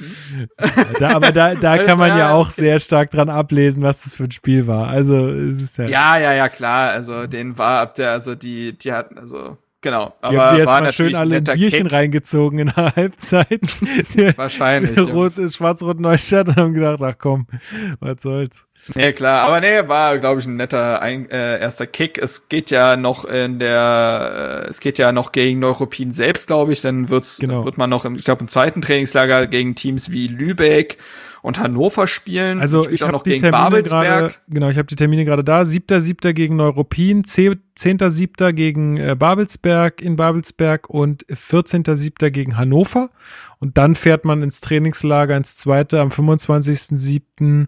nach Österreich und genau, bis zum 1.8. Ja, dann. Ja, also die, äh, man hat es ja in den letzten Jahren gekannt, dass Hertha dann sowas gegen wie gegen Istanbul oder Villarreal gespielt hat. Das denke ich mal wird dieses Jahr aufgrund der Corona äh, Maßnahmen nicht stattfinden. Da werden alle möglichst in ihren jeweiligen Ländern und Regionen bleiben und ihre Trainingslager machen. Das heißt, international Spiele erwarte ich jetzt nicht, außer es ist jetzt ein österreichischer Verein oder ähnliches.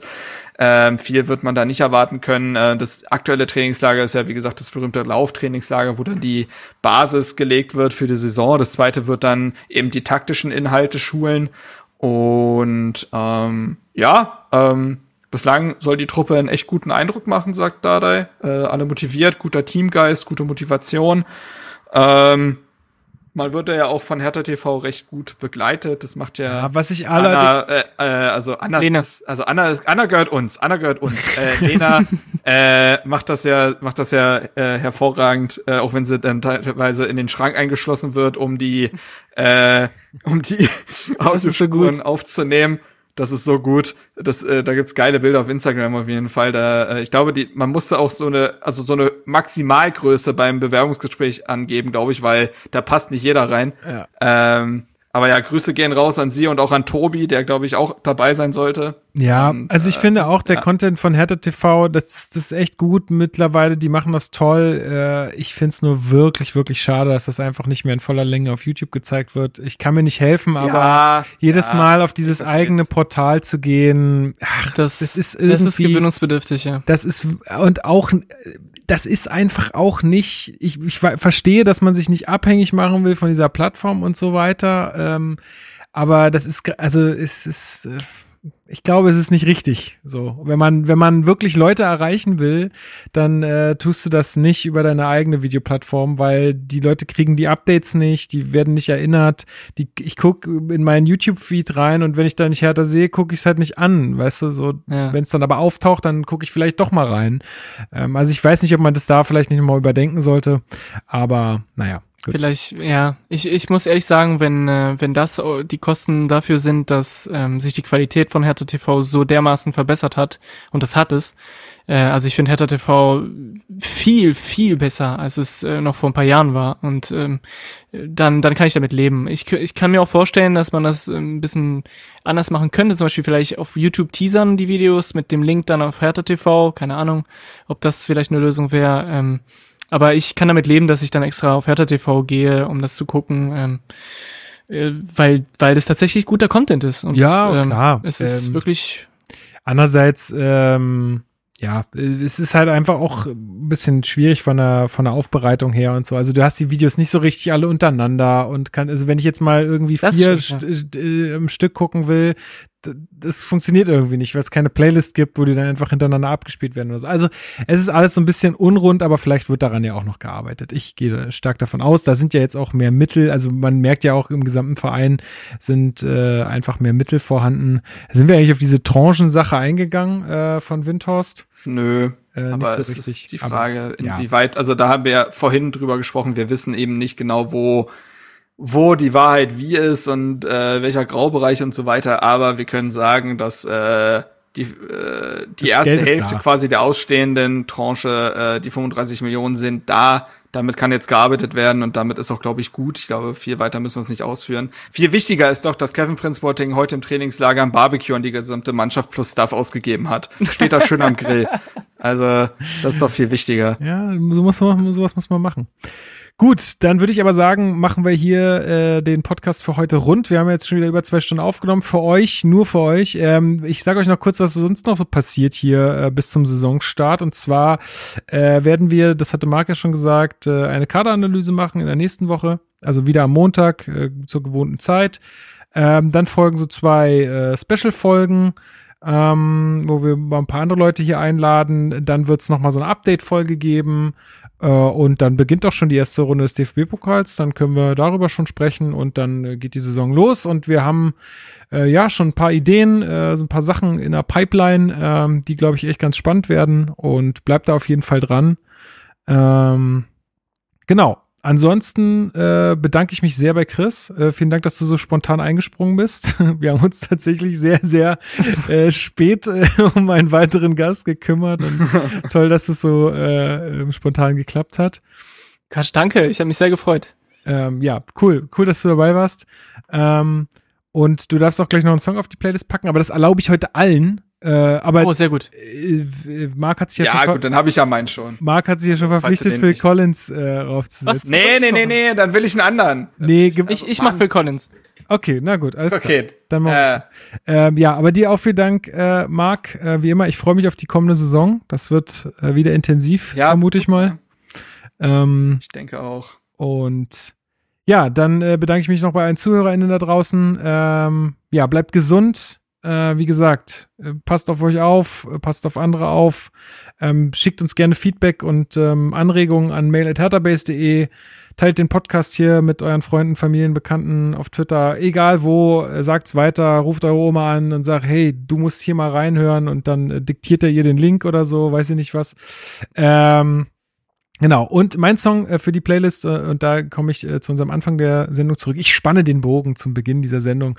Andreas hat uns geschrieben und er hat gesagt, ey, pack mal Super Max mit Love Machine drauf. Und ich so, hä, was ist denn Super, Super Max mit Love Machine? Guck so, okay, irgendwas aus den 70ern, mach an. Und ich fand's mega nice. Der Song geht irgendwie sieben Minuten, hat aber einen geilen Beat, ist voll mein Ding. Finde ich nice. Kommt auf die Playlist. Marc, was ist dein Song? Ja, es ist eigentlich sträflich, dass er nicht schon drauf war, aber es gibt jetzt einfach gar keinen passenderen Moment, Ja. als jetzt gewachsen auf Beton von. George Boateng äh, BTNG drauf zu packen. Ist ohnehin ja ein geiler Song. Also das ist ja, also der ballert, muss ich sagen. Da habe ich mir jetzt die letzten ballert. Tage noch mal öfter gegeben. Der ballert schon und äh, dementsprechend gewachsen auf Beton, der muss drauf äh, und da gibt's gar nicht mehr viel zu, zu sagen. Willkommen zurück. Cool. Ähm, so, und zum Abschluss gebe ich dir das letzte Wort, äh, Chris, und ich verabschiede mich schon mal.